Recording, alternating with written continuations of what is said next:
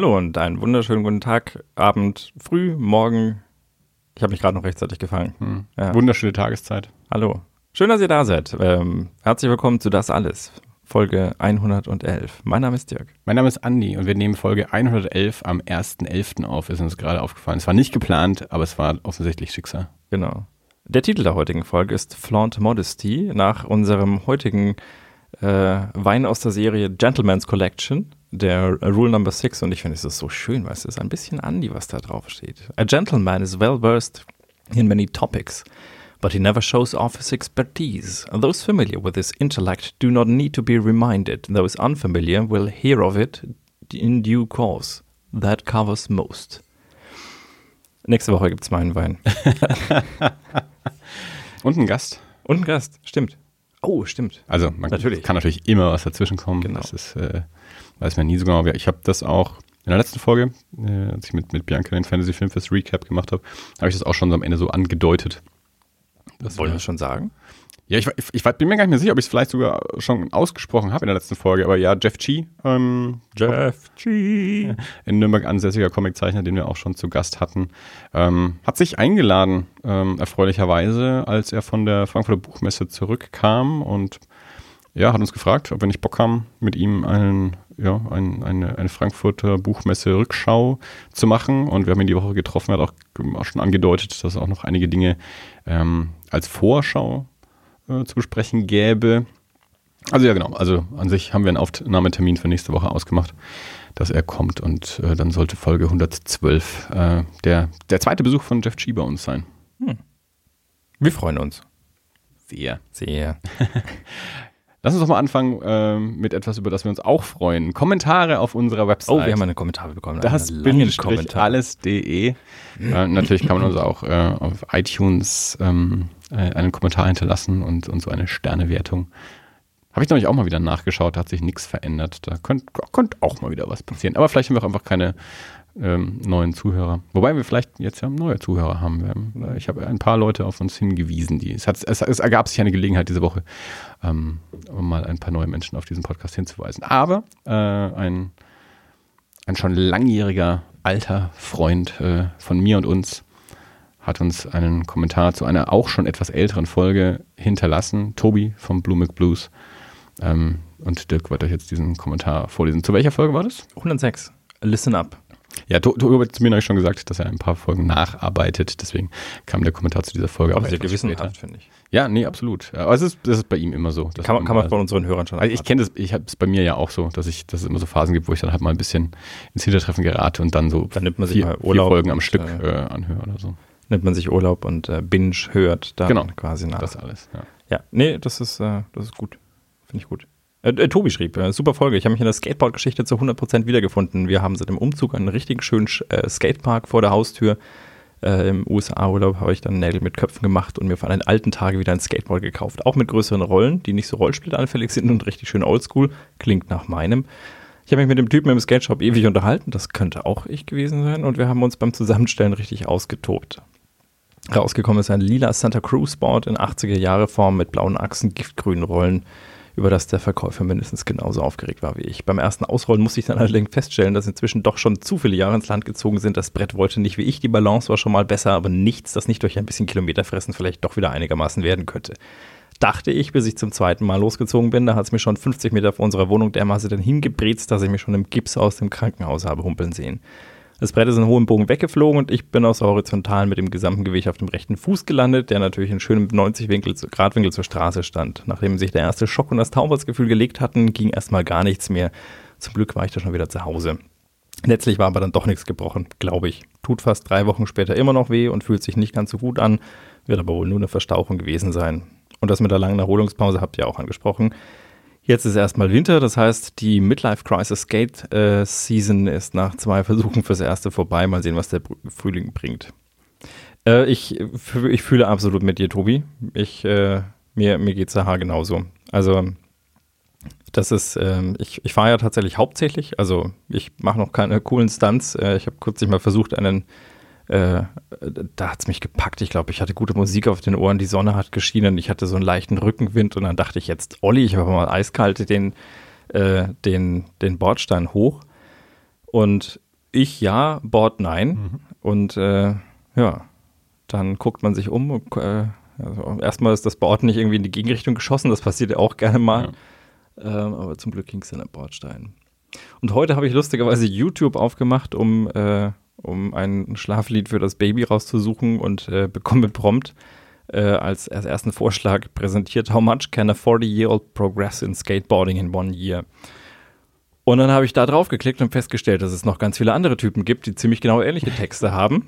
Also das scheint wirklich so ein Ding um die 40 zu sein. Also wir sind halt nicht die Porsche-Fahrer. Wir sind halt die Skateboarder, ja. die dann wieder zurückkommen. Ja, genau, wie ich glaube, der, der Breedstorm war es, der, ich glaube auf Twitter auch äh, dazu geschrieben hat, so, dass andere Generationen hatten Affären und Porsche und wir haben Skateboards. Hm. Ja. Also, ich gebe nicht auf, Tobi bleibt dabei. Äh, wir irgendwann, irgendwann machen wir mal so eine, wir gucken mal, vielleicht äh, nehmt das als Aufruf, wenn ihr auch dazugehört. Also ich kenne jetzt Volker, ich kenne Tobi. Äh, vielleicht finden wir noch mehr Leute, die, die in unserem in unserer Alterskohorte wieder anfangen, mit äh, ihre, ihre Skateboards rauszuholen. Wir treffen uns mal und übernehmen irgendwie den Skatepark oder sowas. Und stellen die Sunnies gleich daneben oder so. Für den Fall das. Guter Plan. Hm? Das ist wie, das ist wie so Ü30-Partys. Da ja. wird dann der Skatepark mal für zwei Stunden für die Ü40er äh, genau. nur freigegeben. Musst, musst dich ausweisen, wenn die, die Jungen müssen draußen bleiben. Und die Ü40er können in aller Ruhe ein bisschen rumröllern und für die Zeit ist dann eben auch ein, äh, ein, ein medizinischer Notdienst genau. anwesend. Se Seniorentreffen im Skatepark. Und dann machen wir noch irgendwelche coolen T-Shirts dazu. Das ist immer ganz wichtig, immer coole ja. T-Shirts. Ja, ja. man muss nichts können, sagen man ein cooles T-Shirt anhat. Aha. So. Genau. Äh, nee, also vielen Dank. Freut uns sehr, wenn, äh, wenn wir doch mal ab und zu ein Feedback bekommen auf unserer Webseite.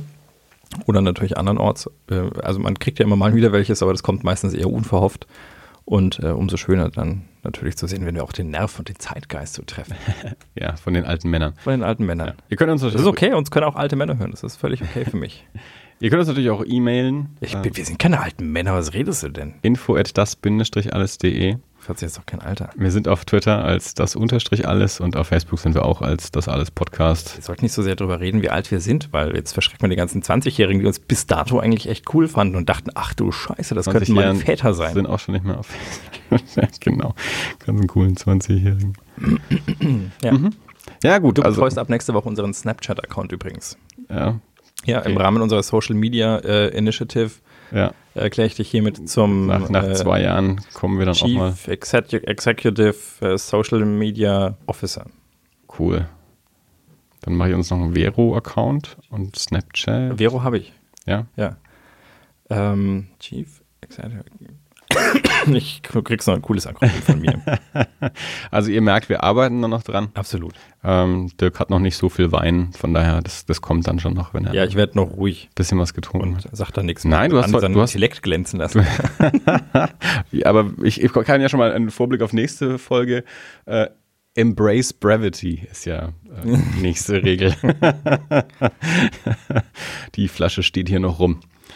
Ähm, ja, aber nö, wir haben also ich, ich habe es zu Dirk gerade auch schon gesagt, äh, das ist eine relativ spontan einberufene Folge, mit der ich persönlich gar nicht gerechnet habe, weil ich dachte, die, die Folge mit Jeff wird die nächste. Und dann haben wir mit Jeff die Woche einen Termin ausgemacht. Und dann meinte Dirk, ne, wir können ja trotzdem vorher diese Woche noch auch noch eine aufnehmen. Und dann hat das ziemlich spontan geklappt. Ähm, deswegen wird es hier einfach so ein bisschen mal wieder so eine ganz klassische Stammtischfolge mit so ein paar Dingen, die wir zuletzt äh, gesehen oder getan haben. Beim Stammtisch zum Beispiel. Und zum Beispiel beim Stammtisch, genau. Dirk war ähm, das erste Mal dabei, ich war das zweite Mal dabei. Also in, haben wir auch schon öfter mal erwähnt, in Nürnberg gibt es so einen jetzt hoffentlich wieder regelmäßigen ähm, Stammtisch von Comic, ja, Comic-Schaffenden, der jetzt umbenannt ist in den Comic-Buch-Club, den CBC. CBC. Ja. Und genau, der fand jetzt diese Woche nach, nach längerer Pause das erste Mal wieder statt. Und Dirk kam ein bisschen später, ähm, aber war mit dabei und hat es das erste Mal miterlebt. Ich war das zweite Mal mit dabei, wobei es ein, ich überschlag mal kurz im Kopf. Ich glaube, es waren vielleicht zwei Leute da, die auch da waren bei dem einmal, wo ich schon dabei war. Also die, ich glaube, insgesamt waren wir so elf Leute oder so. Und die meisten davon kannte ich vorher auch noch nicht. Dirk, wie fandst du es denn? Hast du noch was mitbekommen? Also es, es war, muss man ja auch ganz ehrlich zugeben, so, so, so, Runden, die sich auf Dauer vergrößern, tendieren ja dazu, dann irgendwann quasi so in kleinere Gruppen zu zerfallen. Äh, einfach, ähm, wenn dann halt zehn Leute um einen großen Tisch rumsitzen, dann unterhält sich halt die eine Seite miteinander und die andere Seite miteinander, zumindest teilweise. Ähm, das heißt, zu dem Zeitpunkt, wo Dirk kam, war auch schon relativ voll besetzt. Da hat man nicht immer mitbekommen, was auf der anderen Seite des Tisches gerade passiert. Dirk als Unbeteiligter, was sagst du zum Thema Comics? ähm, also wir haben uns ja getroffen im Frida Kahlo. Das ist so ein, ein Arthouse-Café. Kann man das? Ist das? Ich weiß nicht, was du damit ausdrücken würdest. Mir wäre das steht ja auf der Website. Ich habe es Ach so. Gelesen. Ah, okay. Das ist, das ist halt ein, ein Frida Kahlo gewidmetes Café. Und ich glaube, es gibt auch ein bisschen Kunst dort. Ja. Also nicht nur Frida Kahlo. Nein. Sondern auch Menschen, Menschen, die Frida Kahlo mögen, könnten auch die Kunst mögen, die in diesem äh, Café ausgestellt sind. ähm, ich bitte um Entschuldigung. Dirk muss seinen Kommunikator kurz mal. Ja, äh, leise stellen. Ähm, ich kam dort an und das war halt der Nerdtisch. und das meine ich voller Respekt und, äh, und, und äh, wohlfühlend an diesem Tisch. Also ich habe andere Tische gesehen, an denen ich, wo ich mich weniger gerne äh, dazu gesetzt hat. Lieber bei den ganzen Mitzwanzigern. Ich glaube, wir haben ein technisches Problem. Können wir kurz eine Pause einlegen? Ja. Alles klar. Wir machen mal eine kurze Pause. Was, wir haben schon wieder Zuhörer, von denen ich nichts weiß? Nee. Bis gleich.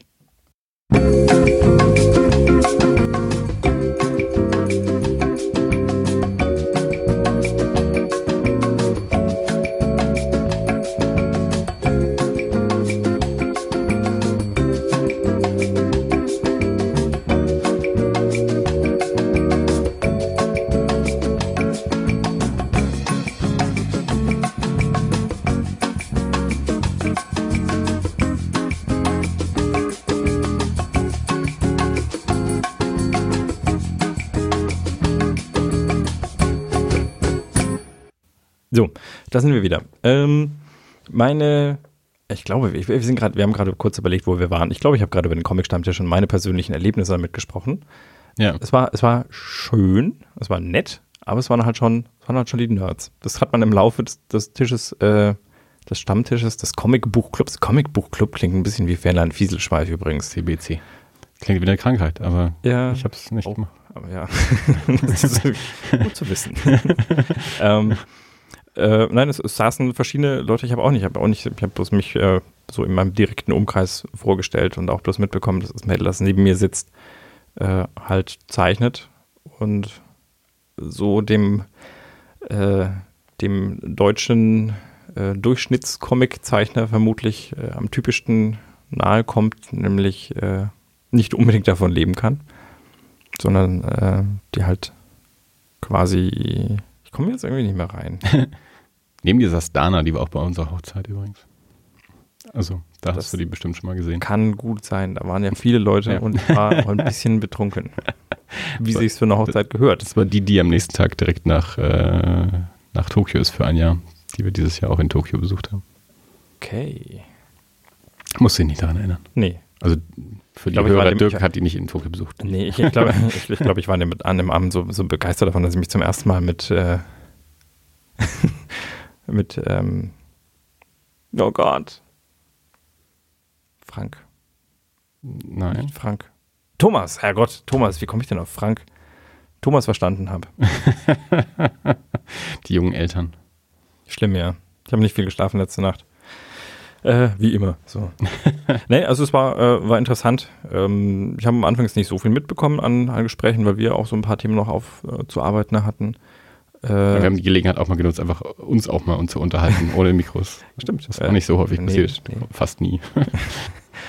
Aber, und ähm, ich glaube, am, am, äh, am äh, hervorstechendsten war es dann, als, als Jeff irgendwann auftauchte und von der Frankfurter Buchmesse berichtete und alle in seinen gebannt an seinen Lippen hingen und seinem Bericht gelauscht haben. Ja, auf ihn hat er auch alles gewartet, weil er auch schon angekündigt hat, dass er später kommt und es wurde noch später und wurde noch später. Und vor allem, weil er auch so ominös angekündigt hatte, dass er tausend Sachen zu besprechen hat und jeder wollte wissen, was denn diese tausend Sachen sind. Als er dann endlich da war, wurde er dann entsprechend auch gelöchert und musste Dinge erzählen. Ja. Wird er bei uns natürlich auch nochmal. genau. Äh, dazu dann mehr. Und auf jeden Fall, was er nämlich auch getan hat, ist noch eine Arbeit von sich, äh, die noch in einem sehr rohen Entwurfsstadium äh, ist, auf den Tisch zu legen und die im Detail durchzudiskutieren. Panel für Panel. Panel für Panel. 24 Seiten. Mit äh, einigen sehr äh, kontroversen Debatten. Fantastisch. Super, ja. Also vor allem zwei Leute nebeneinander, die absolut äh, diametrale Ansichten hatten zu dem, was da so passiert. Ja. ja, das musste so und so machen, ja, so viel weiter ausführen. Nein, nein, also am besten gar nicht erst ansprechen, das bleibt doch dem, dem Leser überlassen. Ja, super. Ja, das gibt einen sehr schönen Einblick, so, so Werkstattgespräche, wenn dann so, so mehrere ähm, ja, Comiczeichner, Kreativschaffende um, um den Tisch rumsitzen und den, ja, den Blick auf das gleiche Projekt teilen, aber dann eben so ihre unterschiedlichen Ansätze dabei ähm, kundtun und, und wie sie es persönlich gut finden würden oder wie sie es auch persönlich machen würden. Und das, was Jeff dann macht, ist natürlich nochmal eine ganz andere äh, Frage, wie, wie es dann im Endeffekt wirklich aussehen wird. Aber ähm, ja, es gibt eben einen schönen Einblick auch so in die, in die Gedankengänge von, von, ähm, von Erzählen. Also wenn dann einer sagt, okay, ich würde die Szene halt raffen und in zwei Panels erzählen und jemand anders sagt, nein, ich würde die halt irgendwie in vier oder fünf Panels erzählen und das mehr in die Länge ziehen. Und, und für beides gibt es Begründungen und, und, Präferenzen. Dem einen gefällt das besser, dem anderen gefällt das besser und so. Und ich finde es extrem spannend, solche Diskussionen mitzubekommen oder sich auch ein bisschen einzumischen, auch ähm, solche Diskussionen zu führen. Ähm, und ich meine, jetzt, da sitzen jetzt ja nur, na, fast nur Comic-Schaffende umeinander, aber wenn man dann eben auch mal als Nicht-Comic-Schaffende sowas mit anhört, wenn man dann sich nochmal bewusst macht, dass das sind Gedankengänge, die ja auch im, im einzelnen Comiczeichner vorgehen, während er so einen Comic macht, also Entscheidungen, die er trifft, erzähle ich diese Szene jetzt in zwei Panels oder in fünf, auf einer Seite oder zwei. Und, und ähm, welche welche Winkel, äh, welche Einstellungen wähle ich und Farbgebung und all sowas. Und ja, das finde ich schon sehr nett. Und ja, der Comic-Stammtisch oder der Comic-Buchclub wird jetzt hoffentlich wieder, was alle zwei Monate ist angedacht. Also das nächste Mal sollte er im Dezember sein, stattfinden. Und ich, äh, wenn, wenn ich wieder Zeit habe, möchte ich wieder hingehen. Also mir macht das Freude. Ja, es war auf jeden Fall ein netter Abend und mit, mit auch einigen äh, netten Seitengesprächen, so mit ja. Ja, ich sag, also als Dana beispielsweise. Ähm, am Anfang, das hat sich im Laufe des Abends eben gefüllt, am Anfang, wenn du halt nur so zu fünf bist oder so, dann kannst du halt noch ein, ein Gespräch führen und wenn es dann halt zehn sind, wird es dann halt irgendwann schwierig, äh, dass, dass alle äh, über das Gleiche reden, teilt sich natürlich so ein bisschen auf und man kriegt nicht zwingend mehr von, von jedem so viel mit, also auch die dann eben später kommen, von denen habe ich dann auch nicht mehr so viel mitbekommen, wenn die dann eben schon äh, auf, der, auf der anderen Seite des Tisches dann saßen. Aber ja, nö, feine Sachen. Ähm, beim nächsten Mal kommt dann hoffentlich auch Jonas, der es diesmal leider nicht geschafft hat. Aber ähm, ich, äh, ich möchte ein, ein, neues Projekt von, von Jonas vorstellen. Jonas Scharf, den wir auch vor nicht allzu langer Zeit hier im Podcast hatten. Wieder Comiczeichner aus der Region. Der hat gezeichnet oder zeichnet gerade, weiß ich nicht genau, äh, einen Comic für einen Kickstarter. Kickstarter-Projekt. Ähm, es ist das, das dritte Heft schon aus einer Reihe. Also, das, also ich, ich glaube, das sind abgeschlossene oder in sich geschlossene Geschichten. Ich glaube, das sind keine Fortsetzungen, weil es gibt eben schon zwei Hefte, die von anderen Zeichnern sind. Ähm, und er zeichnet eben gerade das, das dritte, ist so ein, so ein Halloween-Horror-Comic, heißt Blood and Gourd. Man findet das Kickstarter, wenn man einfach die URL webleedhalloween.com eingibt, dann wird man direkt zu dem Kickstarter weitergeleitet. Und ja, ich habe ich hab jetzt auch nur das, das Kickstarter mal kurz ähm, angeschaut und ein bisschen was von diesen ersten beiden Heften gesehen. Ist halt ja, so eine Horrorgeschichte um äh, die Kürbisse, die zurückschlagen. ähm, sieht ganz nett aus. Ich meine, Jonas ist ein Spitzenzeichner. Also ich glaube, das, das bisschen, was ich von seinen Sachen da ähm, für, für das Projekt gesehen habe, sieht schon, sieht schon sehr gut aus. Und ja, wer, wer Bock hat, so einen Kickstarter zu unterstützen ähm, von, von einem jungen, aufstrebenden Zeichner aus der Nachbarschaft, äh, findet das bei äh, webleedhalloween.com Blood and Gold 3. Und ja, gibt halt dann wie immer so diese verschiedenen ähm, Zuwendungen für unterschiedlich viel Geld. Äh, die digitale Version und die Printversion und dann gibt es noch irgendwie T-Shirt und weiter oben kann man noch Originalseiten von, von Jonas dann auch bekommen und so. Und, ähm, ich habe es auch nur gestern, gestern Abend erst ähm, gesehen, also mich auch nicht so richtig viel jetzt noch damit beschäftigen können. Aber guckt euch das mal an, ähm, wenn ihr Bock auf so Horror-Comics habt. Ich glaube, das ist ganz cool. Okay. Ist mir jetzt nur so. Ich wollte ja, den äh, Jonas-Übergang. Nein. Den, Jonas-Übergang nutzen. Okay. ja, aber Dirk äh, hat äh, auch ein paar Sachen dabei. Habe ich? Ja, du hast mir auf jeden Fall beim Stammtisch schon Sachen erzählt, die du auch im Podcast erzählen kannst. Stimmt, ich habe ein, äh, ich habe auch ein, ein, ein äh, super Kickstarter-Übergang. äh, ich habe auf Kickstarter vor einiger Zeit ein, ähm, ein, ein, Buch mit unterstützt, das äh, Good Night Stories for Rebel Girls heißt. Da haben sich zwei, äh, zwei Mädels zusammengetan, die äh, festgestellt haben, dass die Kinderbuchliteratur, die man so heute findet, ziemlich jungslastig ist. Sind entweder, also das ist so der, der klassische Bechtel-Faktor, äh, der da, den, den man da sieht. Also es sind entweder männliche Helden oder wenn es Mädels sind, dann dreht sich doch wieder irgendwie um, um den Kerl. Und äh, die das zum Anlass genommen haben, Geschichten zusammenzutragen von berühmten Frauen, die tolle Dinge geschafft haben. Und äh, die das so mit tatsächlich auch schönen Zeichnungen versehen dann in ein Buch gepackt haben. Das gibt es als äh, Hardcover, mittlerweile auch auf Deutsch. Und äh, ist immer so eine, eine Seite. Äh, wir hatten uns da unterhalten, du hast auch entsprechende Kritik gleich zur Hand gehabt. Ja, nein, ich habe nur, ähm, also ich habe das zufällig äh, bei uns hier in der, in der Buchhandlung ähm, aus dem Regal gezogen und jetzt äh, stellte sich raus, dass Dirk da ein bisschen schuld dran ist, dass ähm, die Buchhandlung Ziegelstein das überhaupt im Regal hat, weil Dirk es eben bestellt hat und äh, Fernando von der Buchhandlung das Buch äh, gut fand und gleich mehr bestellt hat und auch ins Regal packte. Und ich, ich habe es auch durch Zufall eben entdeckt und rausgezogen und fand es äh, eben auch ganz spannend. Ähm, ist von, ich glaube, es sind immer unterschiedliche Illustratoren. Also ich glaube, jede, mhm. jede Geschichte, also es ist immer auf der linken Seite wirklich so im, im Stile einer Gute-Nacht-Geschichte, so sprachlich, äh, so, so, es war einmal ähm, gehalten. So äh, kurzes Zusammenfassung, eben die, die Lebensgeschichte einer äh, einer, einer Frau, einer ähm, äh, ebenso jemand wie Frida Kahlo, die in ihrem Feld irgendwie was Tolles geschaffen haben. Und auf der rechten Seite ist dann immer eine, eine Illustration zu dieser Geschichte und die Illustration immer von unterschiedlichen Leuten, auch nur Frauen, glaube ich, die, die Illustrationen, wenn ich das richtig gesehen habe im Überblick, also ein sehr äh, also äh, weibliches ähm, Erschafferteam von, von dem Buch. Und, und habe dann äh, jetzt die Tage, ich glaube, es war auf Spiegel Online, könnte auch eine andere Online-Publikation gewesen sein, eine Rezension auch zu dem Buch durch Zufall gefunden, die was Ähnliches geschrieben haben. Also ich habe ja das Buch jetzt ja nicht komplett gelesen, ich habe nur mhm. reingeblättert und so.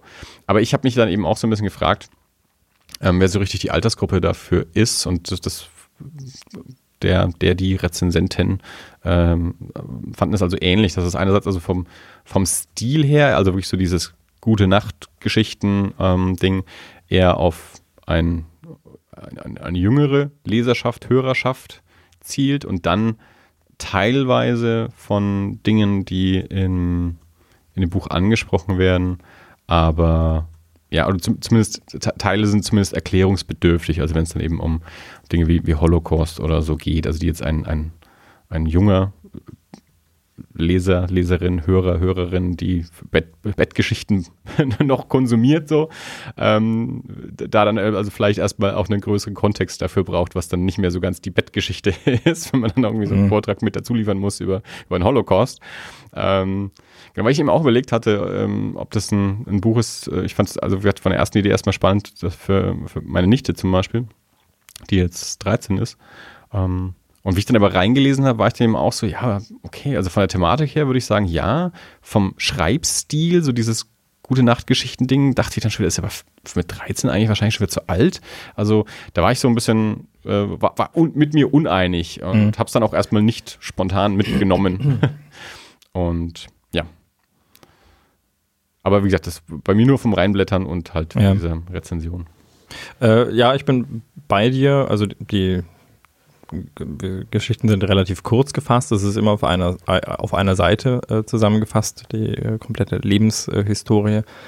Äh, ich kann jetzt nur von meiner Situation ausgehen. Ich, äh, also unsere Tochter ist jetzt äh, zweieinhalb und äh, ist jetzt in einem Alter, wo man mit Sicherheit auch noch nicht alles, aber schon auch anfangen kann, das eine oder andere zu erzählen. Ich meine, sie weiß, sie versteht ja auch noch nicht alle Konzepte. Also ich weiß nicht, ob sie weiß, was ein Astronaut ist, aber sie weiß, dass es Maler gibt, dass es auch, äh, dass es auch bekannte Maler gibt. Und äh, ich glaube, wenn man das äh, entsprechend gemeinsam macht, also ich meine, ich lese ja auch die, die gute Nachtgeschichten im Moment noch vor, wenn man das äh, dann entsprechend im Stil noch verändert und äh, auch darüber reden kann, dann ist das, glaube ich, schon was, was verfängt. Also, dass ein 13-jähriges Mädel sich da jetzt schwer tut, möglicherweise, weil es einfach zu simpel gehalten ist, das kann ich mir gut vorstellen. Aber gerade um auch direkt im Dialog zu sein, ich meine, wie gesagt, in, in dem Alter, wenn ich, wenn ich ihr jetzt irgendwelche Geschichten erzähle, wenn ich da jetzt eine Geschichte erzähle, dann redet sie da noch eine Woche drüber, immer mal wieder. Äh, weil, weil ihr immer mal wieder Dinge irgendwie dazu einfallen. Und dafür ist es, glaube ich, schon auf jeden Fall eine gute Grundlage, weil auch ich sagen muss, ich kenne auch keineswegs alle der Damen, die da drin sind, beziehungsweise nicht, nicht alle Sachverhalte so im Genauen. Und dafür ist es auf jeden Fall gut. Und die Zeichnungen sind, finde ich, auch sehr schön dazu. Heißt, man muss einfach die Holocaust-Geschichten erstmal weglassen. Werde ich jetzt in meinem speziellen Fall vermutlich äh, fürs Erste tun, ja.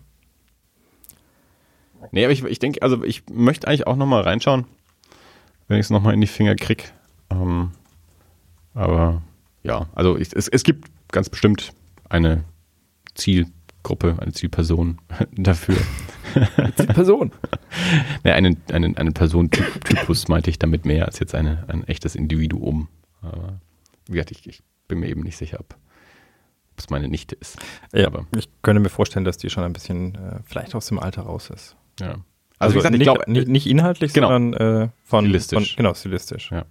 Weil ich glaube, inhaltlich fände ich das total super. Also, wenn es dann eben nicht mehr so gute Nachtgeschichte wäre, äh, und, und solche Bücher gibt es ganz bestimmt auch, ähm, die eben dann nicht mehr so gute Nachtgeschichte sind, sondern einfach so auch kurz gefasst, aber Erzählung für Teenager ähm, über ja, starke Frauen, Frauen, die besondere Dinge getan, geleistet haben, ähm, das finde ich auf jeden Fall schon eine, äh, eine interessante und gute Sache. Also muss ich vielleicht einfach auch nochmal recherchieren. Äh, ich bin sicher, da, da gibt es auch was für ein, ein etwas älteres ähm, Zielpublikum, die dann auch schon also selber lesen. Das, äh, das, die Idee scheint auf jeden Fall anzukommen. Also mhm. nach äh, dem ersten Buch gibt es mittlerweile das zweite, das jetzt äh, mhm. zum Pre-Order auf Englisch äh, verfügbar ist. Ich glaube, soll, soll Ende November sollen die die ersten Bücher rausgehen. Ja. ähm, ich hatte irgendwie, ich, ich hatte eigentlich auch erst überlegt, das Englische zu bestellen und weil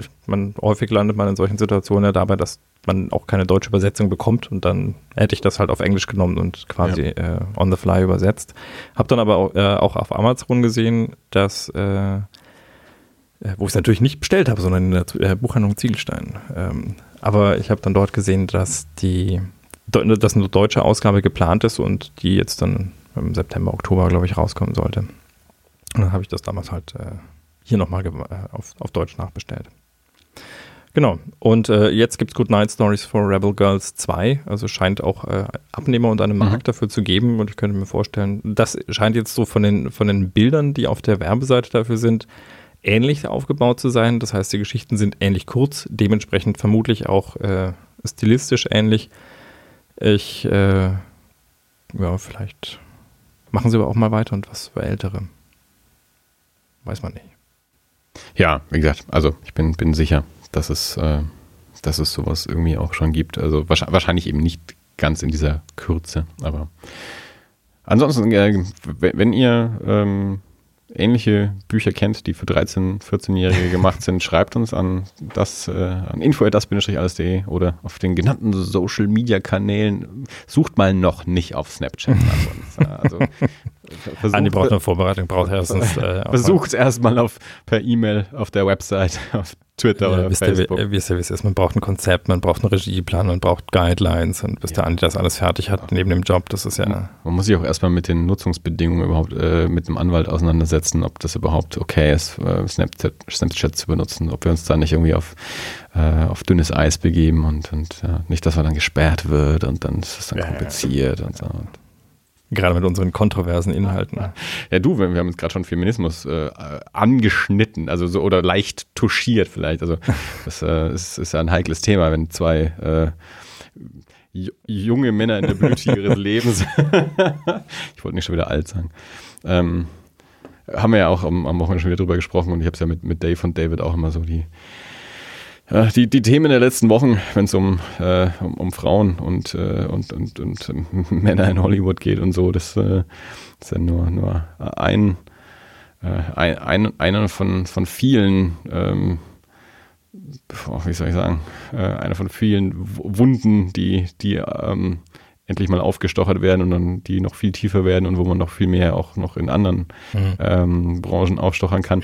Und wir sind dann immer diejenigen, die da sitzen äh, und, und gerade jetzt natürlich, wenn ich mit David rede in den USA, wenn es dann auch noch um Rassismus oder sowas geht, ähm, oder dann sagen wir okay, also so, der, der, der ähm, middle-aged white guy ähm, ähm, heterosexuell, cisgendered, ähm, Mittelklasse arbeitend, ähm, bei mir jetzt nicht mit Kindern, aber halt verheiratet mit Kind und so. Also die, der, derjenige, der eigentlich zu keinem kontroversen Thema was zu sagen sollte, weil ihn nichts davon, ähm, zumindest in seinem eigenen, also persönlich auf seine Person irgendwie mhm. ähm, betrifft. Also der genau die die Gruppe von, von Menschen, die es am, am leichtesten und am besten hat, irgendwie so auf der Welt, so ungefähr. Ähm, aber wir uns halt auch trotzdem immer davon irgendwie auch äh, betroffen fühlen, in dem Sinne, dass, es, dass ich nicht in so einer Welt leben möchte, ähm, dass, äh, wo, wo Frauen so behandelt werden oder eben äh, Rassismus herrscht und sonst irgendwas. Aber halt trotzdem immer schwer fällt, also unter uns können wir solche Sachen diskutieren. Mir fällt es immer schwer, in, in, mit, mit Menschen, die mehr davon oder persönlich davon betroffen sind, irgendwie in solche Diskussionen dann ja. einzusteigen, weil ich immer denke, ich, ich bin total auch angreifbar. Also wenn, selbst wenn ich eine Meinung dazu äußern würde, traue ich es mich nicht, weil ich dann irgendwie das Gefühl habe, okay, also ich, ich sage bestimmt irgendwas Falsches jetzt. ich, ich, darf da wahrscheinlich nichts zu sagen, weil ich nicht genug in dem Thema drin bin, allein aufgrund der Tatsache, dass ich nicht äh, von der, der betroffenen Gruppe angehörig bin oder so. Schwierige Sache. Äh, ja, so viel zu Snapchat. ähm, von Snapchat kriege ich, glaube ich, jetzt keine, äh, keine flotte ähm, Überleitung her. Aber äh, kommen wir mal was zu, ähm, zu, zu Comedy. Ähm, auf Netflix ist jetzt vor kurzem das neue, ähm, das neue Comedy-Special von Patton Oswald erschienen, namens Annihilation. Ähm, Patton Oswald muss man wahrscheinlich niemandem mehr vorstellen. Vor ein paar Jahren hat man noch gesagt, das ist der dicke Typ, der, der Spence aus King of Queens. Mittlerweile ist Patton Oswald auch in äh, Deutschland, glaube ich, an sich einfach als, als Komiker und als Popkulturtyp bekannt genug. Also in vielen Filmen und Serien mitgespielt, hat Bücher rausgebracht und natürlich auch eben seine, seine Stand-Up-Specials. Ist auch gar nicht so lang, naja, wahrscheinlich ist es zwei, drei Jahre her, sein letztes ähm, Talking for Clapping. Ähm, ist auch auf Netflix. Habe ich aber noch nicht gesehen. Also ich muss sagen, das ist jetzt Annihilation, das ist das erste Stand-Up-Special, das ich von ihm angeschaut habe. Ich fand ihn schon immer irgendwie einen lustigen Typ und auch in, in sowohl in komödiantischen Rollen als auch in, in, in ernsteren Rollen ähm, äh, ja, immer, hat immer eine gute Figur gemacht.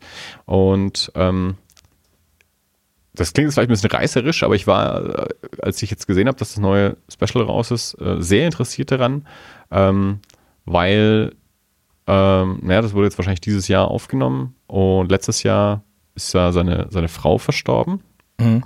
ja, verheiratet mit einer, mit einer kleinen Tochter und ähm, ja, also meine, gut, ich habe jetzt keinen Einblick in, in äh, in das Leben von Patton Oswald. Deswegen, also für mich war es, kam es, war es jedenfalls eine überraschende Nachricht und es wirkte so, als wäre das für die meisten anderen auch eine überraschende Nachricht. Als seine Frau verstorben ist, die war auch ja, jetzt müsste ich wieder lügen, Journalistin oder zumindest irgendwie von der schreibenden Zunft, glaube ich. Ähm, ja, jedenfalls äh, insofern natürlich ähm, äh, spannend quasi. Jetzt ist also dieser Komiker, der jetzt wieder ähm, auf, auf die Bühne geht, vor einem Publikum ein Special aufnimmt und ähm, jetzt sind da solche Comedy-Specials, wenn, wenn ich jetzt nicht einfach nur der, der reine One-Liner-Joke-Teller bin, ja auch eine sehr persönliche Angelegenheit, äh, persönliche Geschichten erzählt.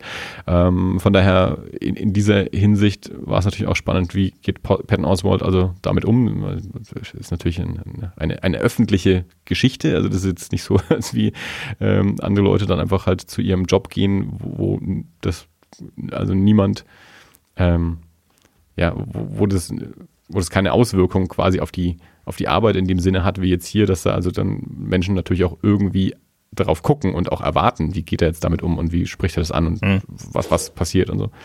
Ähm, und es ist ein großer Teil des, ähm, des Sets, also klassisch ungefähr eine Stunde das Set.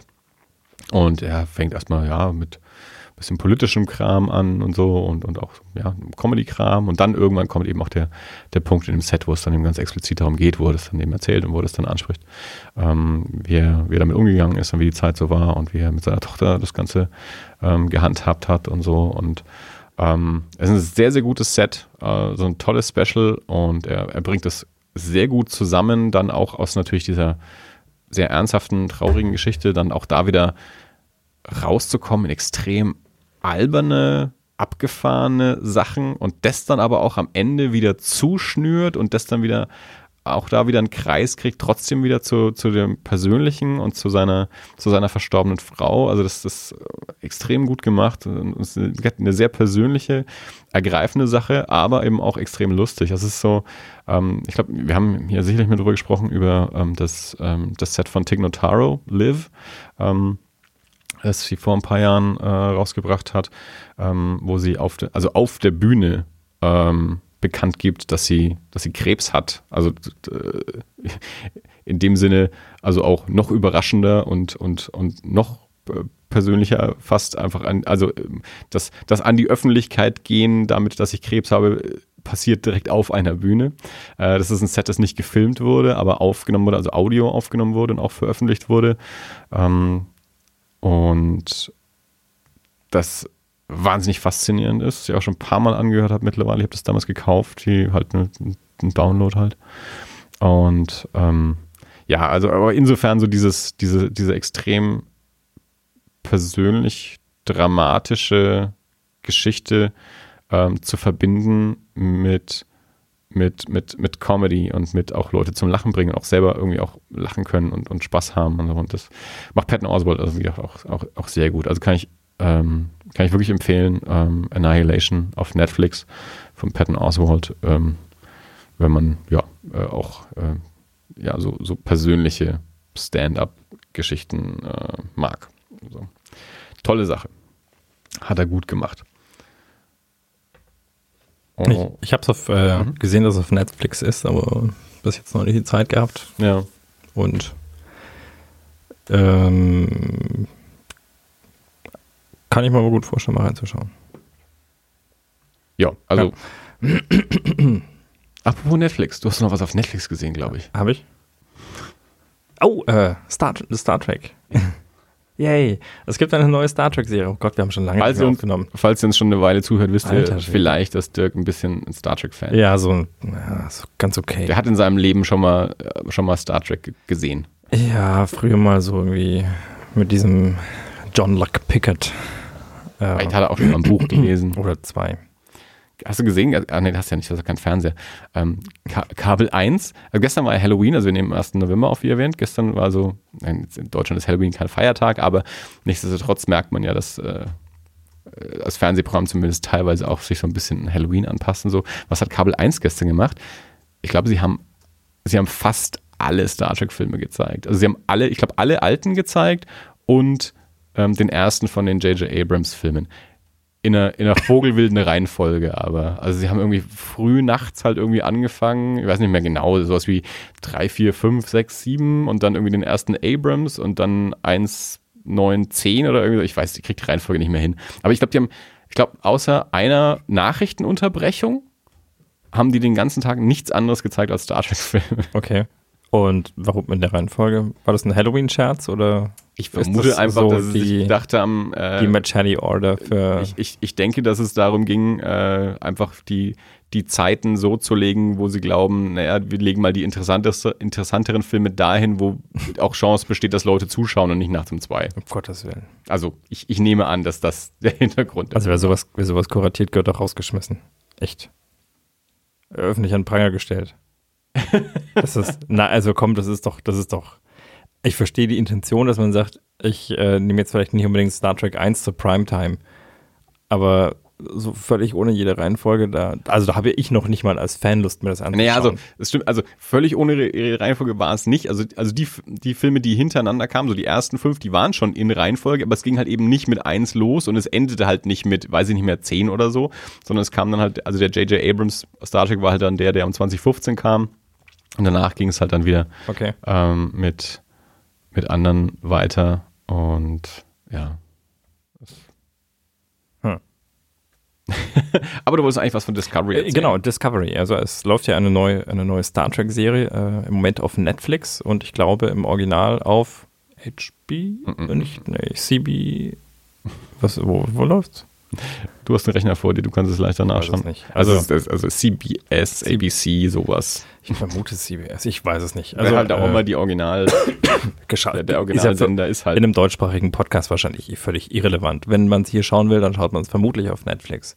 Ja, das ist halt eine der, eine der Serien, die in den, in den USA normal im Fernsehen laufen und aber im, ja, nahezu der Rest der Welt, glaube ich, ähm, direkt auf Netflix veröffentlicht werden, aber eben auch von Woche zu Woche, so wie es ja. im, im US-Fernsehen läuft, dass halt von Woche zu Woche bei uns eine Folge ähm, dazu kommt.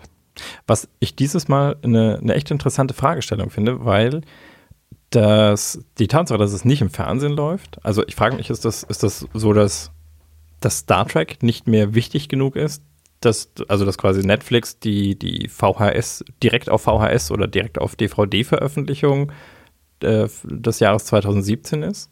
Oder ist es so, dass, äh, dass das die Zukunft schon mittlerweile ist und dass man sagt, ja, gehen wir nicht mehr ins Fernsehen, sondern Netflix, weil das ist groß genug, um die Leute auch im Zweifelsfall zu ziehen, dass sie sich halt Netflix-Account ja, ich glaube, es ist so, dass Netflix einfach genug Geld hat, sich solche Sachen einzukaufen, weil sie sich glauben, die Serie ist eben interessant genug. Also sie hat ein, ein, ein, eine Fanbase und ein, Interesse, das groß genug ist, dass die Leute sich eventuell deswegen einen Netflix-Account zulegen werden. Ähm, also man merkt ja, es ist ja nicht so, dass Game of Thrones keine ähm, Serie hätte, die Leute gucken wollen. Sie läuft aber nicht wirklich im, im deutschen Fernsehen. Hm. Nicht so richtig. Ähm, also halt irgendwie Staffeln hinterher. Läuft halt irgendwie auf Sky. Ja. Ähm, ja, das mit dem Staffeln hinterher ist noch nicht mal so schlimm, glaube ich. Ich glaube, sie läuft auf Sky, ähm, was ja quasi sowas ähnliches wie Netflix ist, in dem Sinne, es ist nicht reguläres äh, Fernsehen, es ist was, was ich abonnieren muss und so. Ja. Ähm, und dann läuft es auch irgendwann mal auf RTL 2, aber die wissen auch, dass es die meisten zu dem Zeitpunkt wahrscheinlich schon gesehen haben. Die ballern dann halt eine Staffel über ein Wochenende raus und dann war es das auch wieder. Also es ist eben nicht so dieses von Woche zu Woche Appointment TV, äh, ja. wie es halt mal war. Ähm, in den USA ist es aber halt so, da ist es von Woche zu Woche Appointment TV. Ähm, und genau, und dann gibt es halt so verschiedene Serien. Also ich weiß, Better Call Saul war so, ähm, Scream war so und ähm, jetzt auf jeden Fall eben auch Star Trek Discovery, dass die halt dann ja außerhalb von Amerika direkt auf Netflix von, von Woche zu Woche dann eben veröffentlicht werden. Zeitgleich mit den ähm, USA-Fernsehausstrahlungen. Ja.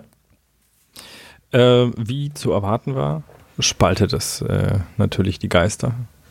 Äh, also ich glaube, Discovery äh, polarisiert schon sehr äh, weil es viele Dinge, viele Dinge anders macht, als man es von Star Trek äh, gewohnt ist, wenn, man, wenn ich das jetzt mal vorsichtig so sagen darf. Ich habe das dir gegenüber erwähnt und du hast gesagt, nee, was macht denn Star Trek jetzt so im Normalfall, weil die machen ja trotzdem jedes Mal wir, anders. Genau, wir hatten kurz eine Diskussion, weil, weil, ähm, weil Dirk meinte, ja, es ist, es ist nicht so Star Trek typisch und ich dann mal provokant in den Raum geworfen habe, ja, was ist denn überhaupt Star Trek typisch? Wir tun immer so, als gäbe es so eine einheitliche Star Trek Welt dabei. Glaube ich eben, es, es, erstens, es sind gar nicht so viele unterschiedliche Serien und die sind dann aber auch schon irgendwie unterschiedlich. Und dann gibt's natürlich auch noch so unterschiedliche Generationen. Also die, die mit äh, Kirk aufgewachsen sind, die, die mit Picard aufgewachsen sind. Und dann gibt's ja auf jeden Fall sicherlich nochmal eine Generation, für die Voyager so des Ursprungs Star Trek ist. Ja. Ähm, Was machen sie anders? Äh, zum einen ist es deutlich weniger episodenhaft. Also bis war es bis jetzt. Also die letzte Folge, die jetzt rauskam, ist schon so eine, die man als Bezug auf, äh, auf die vorhergehenden Folgen sehen kann. Da taucht halt ein, ein Bösewicht auf, der, äh, der in einer anderen Folge eingeführt wurde, der aber zum Ende der Folge auch absolviert wird und äh, alles wieder gut und scheint jetzt nicht in einem größeren Kontext zu, äh, zu sein.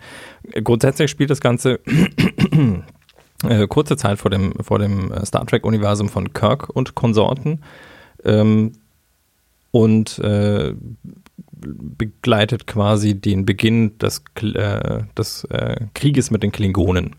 Und das macht das Ganze zu einer, zu einer recht düsteren Nummer und zu einer, ja, auch einfach echt schmutzigen Nummer teilweise. Es ist halt Krieg. Krieg ist kein sauberes Geschäft.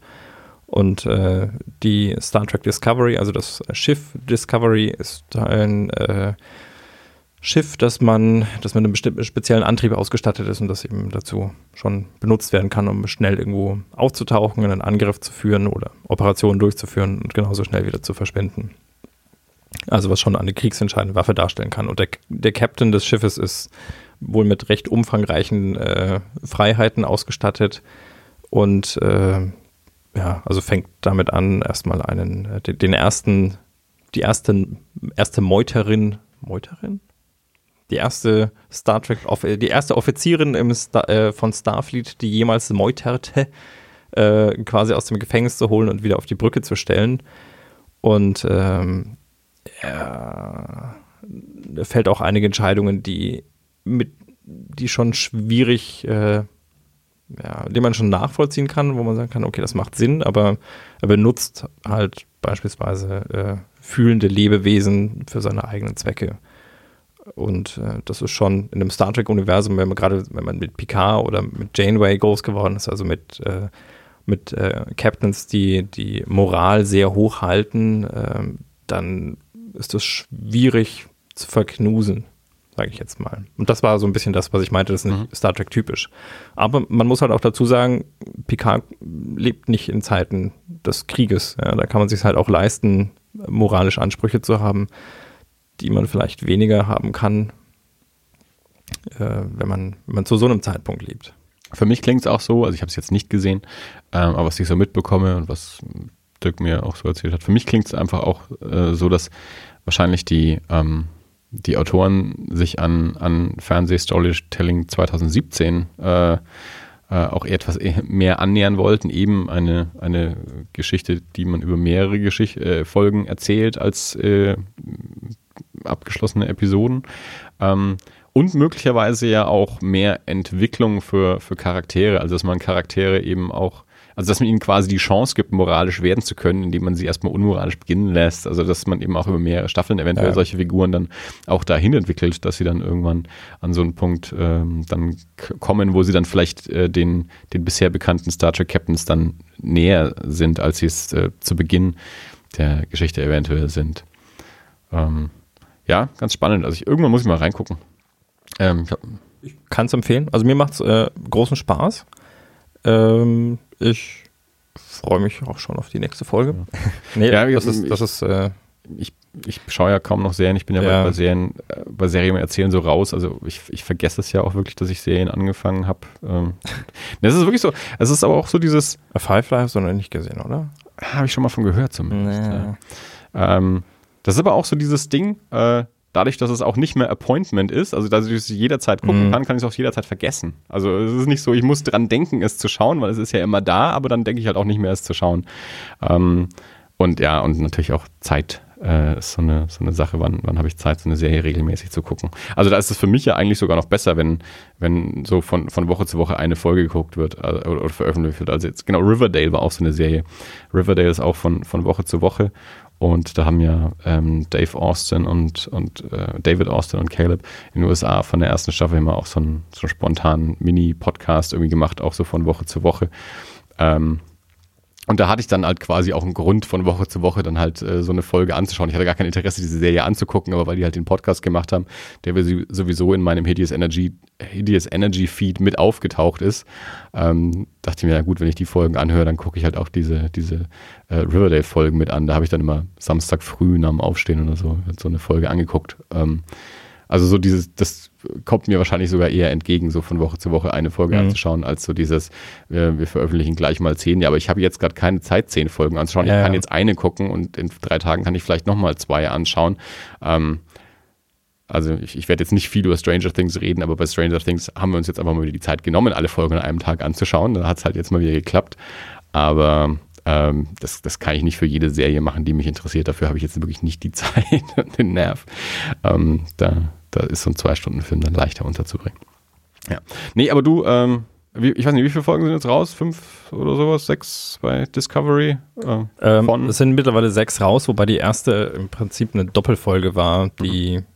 also schon in zwei Einzelfolgen wirklich äh, geführt wurde, die aber, ich glaube, im, im amerikanischen Fernsehen als äh, Doppelfolge direkt hintereinander liefen. Also mhm. scheint irgendwie so Pilot und erste Folge direkt, ich mhm. weiß nicht genau, was das war. Ähm, aber offiziell sind wir bei Folge 6 im Moment. Nee, Folge 7 sogar. Von? Wie viel sind die ersten Das Staffel? ist eine gute Frage, das weiß ich gar nicht. Ist ja jetzt, glaube ich, auch nicht mehr Fernsehen 22 Folgen, oder? Ist auch eher kürzer. Bin ich, äh, bin ich überfragt. Müsste ich nachschauen. Ich versuche das mal raus. Mach das mal. Du kannst derweil noch über die andere Science-Fiction-Serie reden, ähm, über die man auch spricht im, im Star Trek-Zusammenhang. Äh, ja, die, die andere Serie, über die man spricht, oder die, die gerade so in dieser Diskussion von Leuten, die nicht so begeistert sind von, von Discovery aus dem einen oder anderen Grund, ähm, äh, die, die das gerne als das bessere Star Trek, äh, die bessere Star Trek-Serie bezeichnen, das ist The Orville. Ich, ich schieße gleich mal dazwischen 15 Folgen. Okay. Na gut, das ist ja, dann habe ich noch ein bisschen. Ähm, Genau, uh, The Orville. Oh. Entschuldigung, ich, es, tut, es, tut, mir leid, aber ich, äh, okay. weil du gerade gesagt hast, ich habe dann ja noch ein bisschen. Äh, du, du, wirst tatsächlich noch ein bisschen haben. Also zum einen 15 Folgen. Halb, halb. Ähm, ja, also sie machen halt äh, den kompletten Dezember Pause. Also am 13. November kommt Folge 9 und am 15. Januar kommt dann erst Folge 10. Also da da ist, da ist ein bisschen Pause dazwischen. Mhm. Also es zieht sich dann bis Mitte Februar, bis alle Folgen da sind. Ähm, The ja. Orville. eine, äh, auch eine, eine, ähm, eine etwas komödiantischere ähm, Raumschiff-Serie, auch sehr Star Trek-esque. Ähm, etwas, äh, ja, wie gesagt, deutlich humoresker von äh, Seth MacFarlane, der auch mitspielt und ähm, ja, die halt auch so ihre, ihre Abenteuer erleben. Da habe ich erst eine Episode gesehen, um mal reinzuschauen, äh, was der Hype so ist. Und fand das schon, schon lustig. Ich finde es nicht zu klamaukig, also das ist nicht, nicht ganz Galaxy Quest. Ähm, geht natürlich schon so manchmal in die Richtung. Wobei Galaxy Quest natürlich toll ist. Also Jonathan das, Frakes hat eine Folge Regie geführt. Wollte ich gar nicht. Ähm, ja, ja, stimmt. Die habe ich noch nicht gesehen, glaube ich. Dürfte nicht die erste gewesen sein. Ähm, habe ich auch durchaus vor, mir, mir mal weiter reinzugucken. Ähm, ist halt etwas schwerer zu bekommen. Also kann man natürlich, kann man natürlich streamen in diesem Netz, ja, dieses Internet. Aber äh, wer Star Trek mag, könnte The Orville auch mögen. Könnte ich mir sehr gut vorstellen. Genau.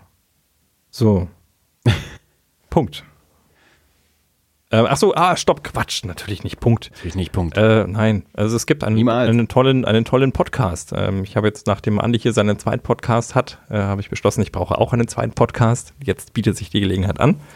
Ich möchte nochmal darauf hinweisen, der erste von uns beiden, der neben das alles einen zweiten naja, Podcast das hatte, war, war Dirk. Ja, es war mal kurze, eine kurze Solo, nicht, nicht, nicht Solo, es war so eine Nebenkarriere, aber die war nur sehr kurz nichtsdestotrotz warst du der Erste, der einen Nebenpodcast hatte und mir davor nichts davon erzählt hat.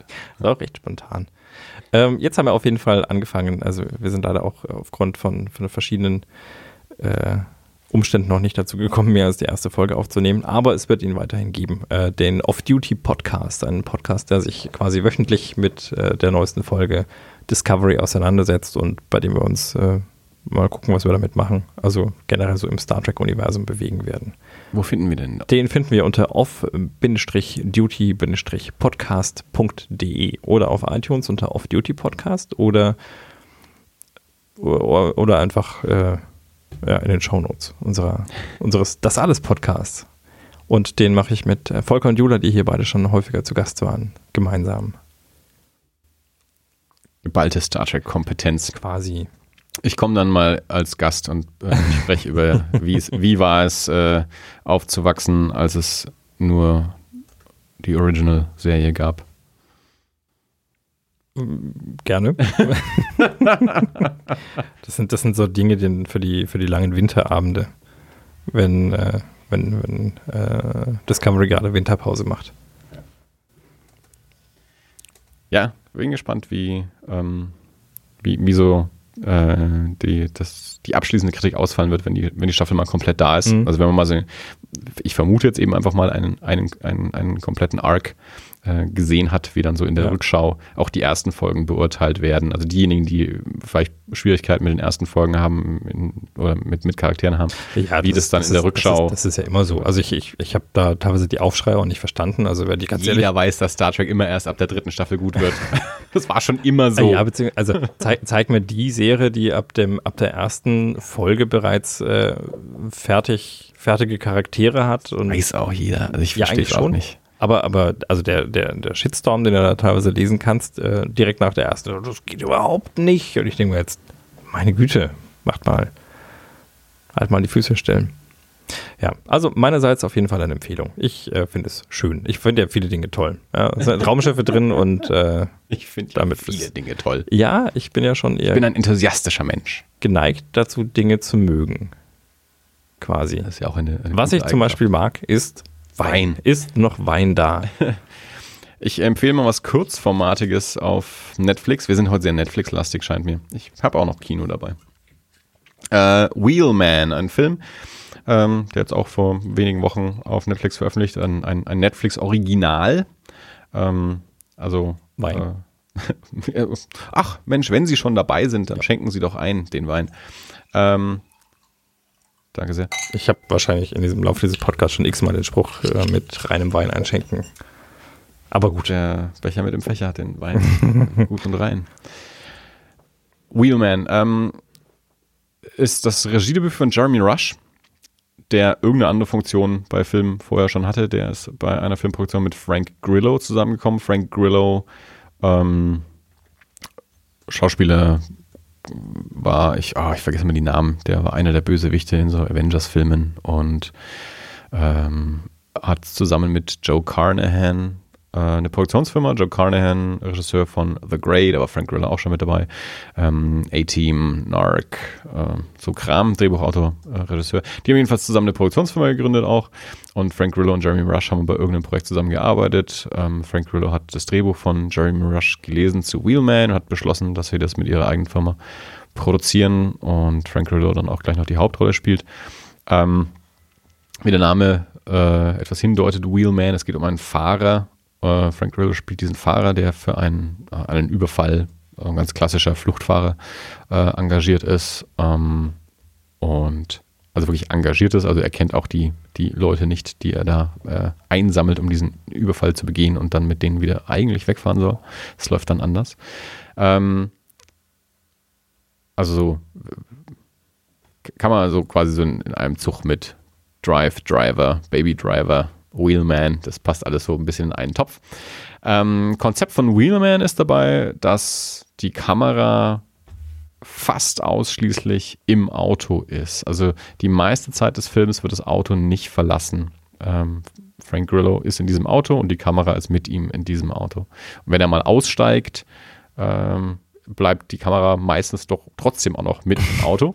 ähm, also es sind tatsächlich ein paar Szenen mit dabei, die du halt aus dem Auto heraus beobachtest, wie zwei Charaktere unterhalten, die ein ganzes Stück vom Auto wegstehen und sie also, die du auch leiser dann hörst entsprechend, weil du quasi als Zuschauer im Auto sitzt.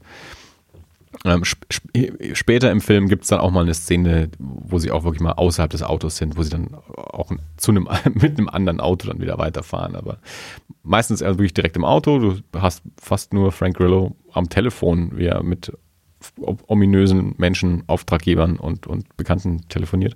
Dann steigt mal ab und zu jemand ähm, ins Auto mit ein, den er dann irgendwie wieder los wird auch und so. Ähm, könnte langweilig sein, ist es aber nicht. Ich fand den extrem unterhaltsam.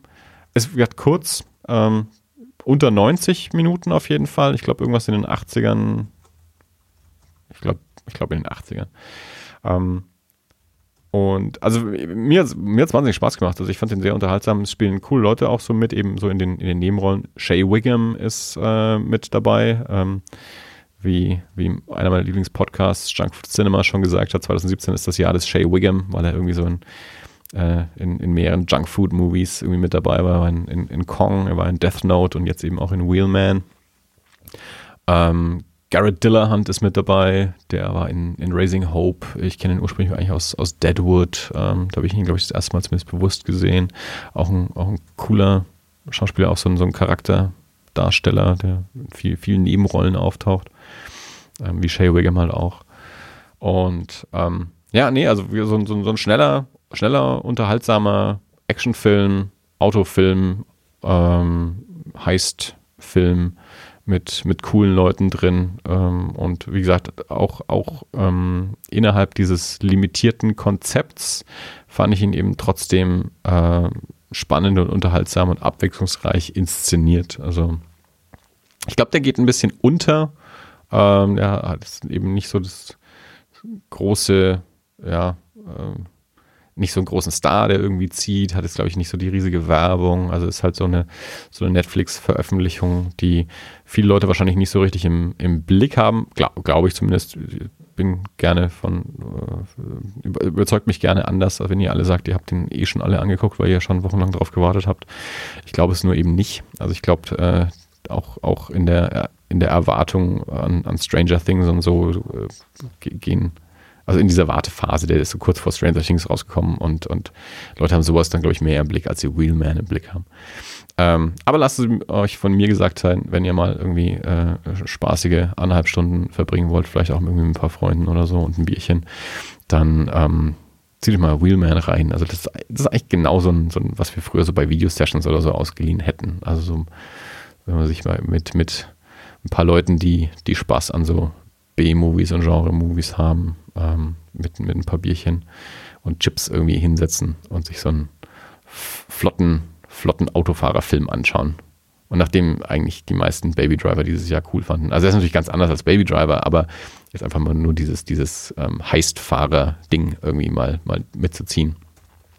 Dann guckt euch mal Wheelman an und ähm, sagt mir, wie ihr ihn fandet, weil bis jetzt äh, außer den Junkfood Cinema Leuten kenne ich noch niemanden, der diesen Film angeschaut hat. Also keine Ahnung, wie andere Menschen den finden. Ich mache mal mein Netflix-Thema noch zu Ende, nur weil ich jetzt, äh, ich habe es geschafft, eine Serie zu Ende zu schauen. Freaks and Geeks äh, ist schon eine ältere Serie, ist auf Netflix. Es gibt nur eine Staffel und das war halt auch so eine Serie, die habe ich jetzt über einen recht langen Zeitraum immer mal wieder eine Folge angeschaut. Das ist eine Serie, die ich nicht vergessen habe zu gucken, weil ich die tatsächlich sehr gut fand oder auch schon sehr lange sehen wollte. War sehr lange auf meiner Liste. Dann habe ich einfach irgendwann mal angefangen. Dadurch, dass die Serie schon ein bisschen älter ist, funktioniert die aber auch äh, ja doch sehr episodenhaft. Von daher konnte ich die auch immer mal wieder so mit, mit mehreren Wochen Unterbrechungen immer mal wieder eine Folge anschauen. Ähm, frühes Werk von, ähm, von Judd Apatow und Paul Feig mit sehr jungen James Franco, Seth Rogen, Jason Siegel, ähm, Linda Cardellini, äh, Busy Phillips, also Schauspieler, die da ja so, so wahrscheinlich so ein bisschen ihren ersten Durchbruch hatten und dann danach richtig bekannt geworden sind. Ich weiß auch gar nicht, Freaks and Geeks ähm, in Deutschland mal im Fernsehen lief, keine Ahnung, weiß ich echt nicht. Ich habe es jedenfalls nicht mitbekommen. Ich kenne die Serie hauptsächlich eigentlich aus Podcasts, nachdem ich mich ja jahrelang auch viel so, so Fernsehschreiber-Podcasts angehört habe und, und mich dann auch irgendwann viel mit Comedy beschäftigt habe kam immer wieder auf Freaks and Geeks und da habe ich dann auch immer versucht, irgendwie zumindest mal Scheiben herzukriegen. Das war gar nicht so einfach. Ähm, also es hat für mich nie funktioniert, zumindest nicht so, dass es auch irgendwie finanziell Sinn gemacht hatte. Ähm, also es gab keine anständige Veröffentlichung irgendwie in, in Deutschland herzukriegen. Und ähm, ja, und dann war es halt irgendwann äh, so, dass, dass Netflix in Deutschland kam und, und Freaks and Geeks dann auch auf Netflix war. Und ja, wie gesagt, habe ich jetzt dann endlich dieses Jahr mal, mal angefangen zu gucken und auch fertig geguckt und es ist ganz großartig. Ähm, ich, es spielt in den ähm, 80er Jahren äh, Highschool. Es gibt so eine, äh, ja, so, so, eine Gruppe von, von Teenagern ebenso, die Linda Cardellini, James Franco, Jason Siegel, ähm, Seth Rogen Gruppe und dann gibt es nochmal jüngere ähm, dazu, die, ich weiß gar nicht genau, 12, 13, 14 oder so sind, die eben so, so 80er Jahre Geeks sind mit äh, Rollenspielen und Star Wars gucken und, und äh, Steve Martin und, und Saturday Night Live, also all das, was so ähm, die, die Judd Apatow-Generation so interessiert hat.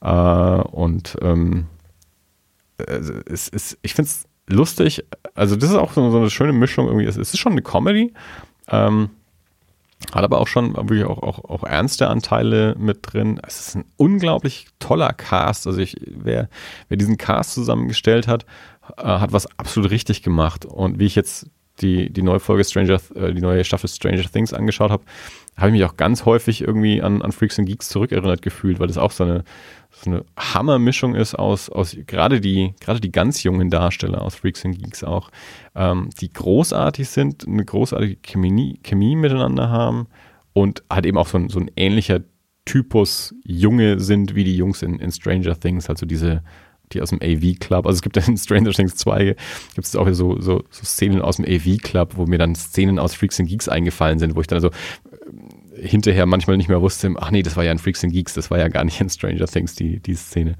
Ähm, ja, also äh, wer das noch nicht gesehen hat äh, wer, oder, oder noch nicht auf dem Schirm hatte, ähm, ist glaube ich auch nur 18, 18 Folgen waren es, glaube ich.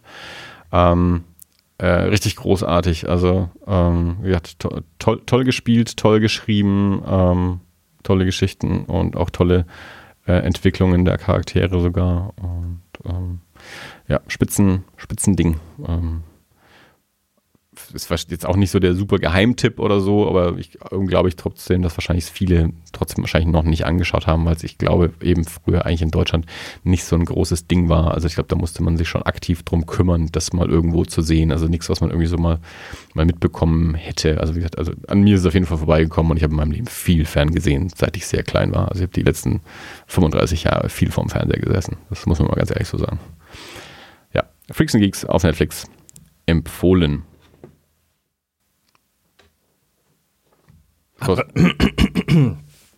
Du, du, wolltest was sagen und hast dich dabei leider verschluckt, ähm, falls ihr es nicht äh, mitbekommen habt, aber äh, Dirk hat sich verschluckt. Mensch, hier gibt ja keinen Bitte. Wein mehr. Oder du brauchst mehr Wein, um das oh, runterzuspülen, ja. ja, das ja. Verschluckte. Das, manchmal klingt es auch mal so ein bisschen verzweifelt. Oh ja, mehr Wein. Ich nehme auf, ich kann Wein trinken. Im Comic-Stammtisch haben wir ganz viel Bier getrunken und jetzt trinken wir aber ganz viel Wein. Das ist der Grund, warum Dirk sich nicht so oft mit mir treffen darf, weil er sonst zu viel trinken würde. Ich hatte früher ein Alkoholproblem. Das hieß Matthias.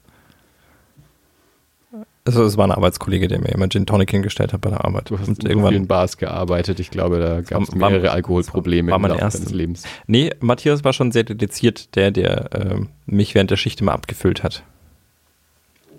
Und der, der sich irgendwann. Äh, Wie geht's als, Matthias heute so? Als mein persönliches Alkoholproblem. Der ist auch gesettelt.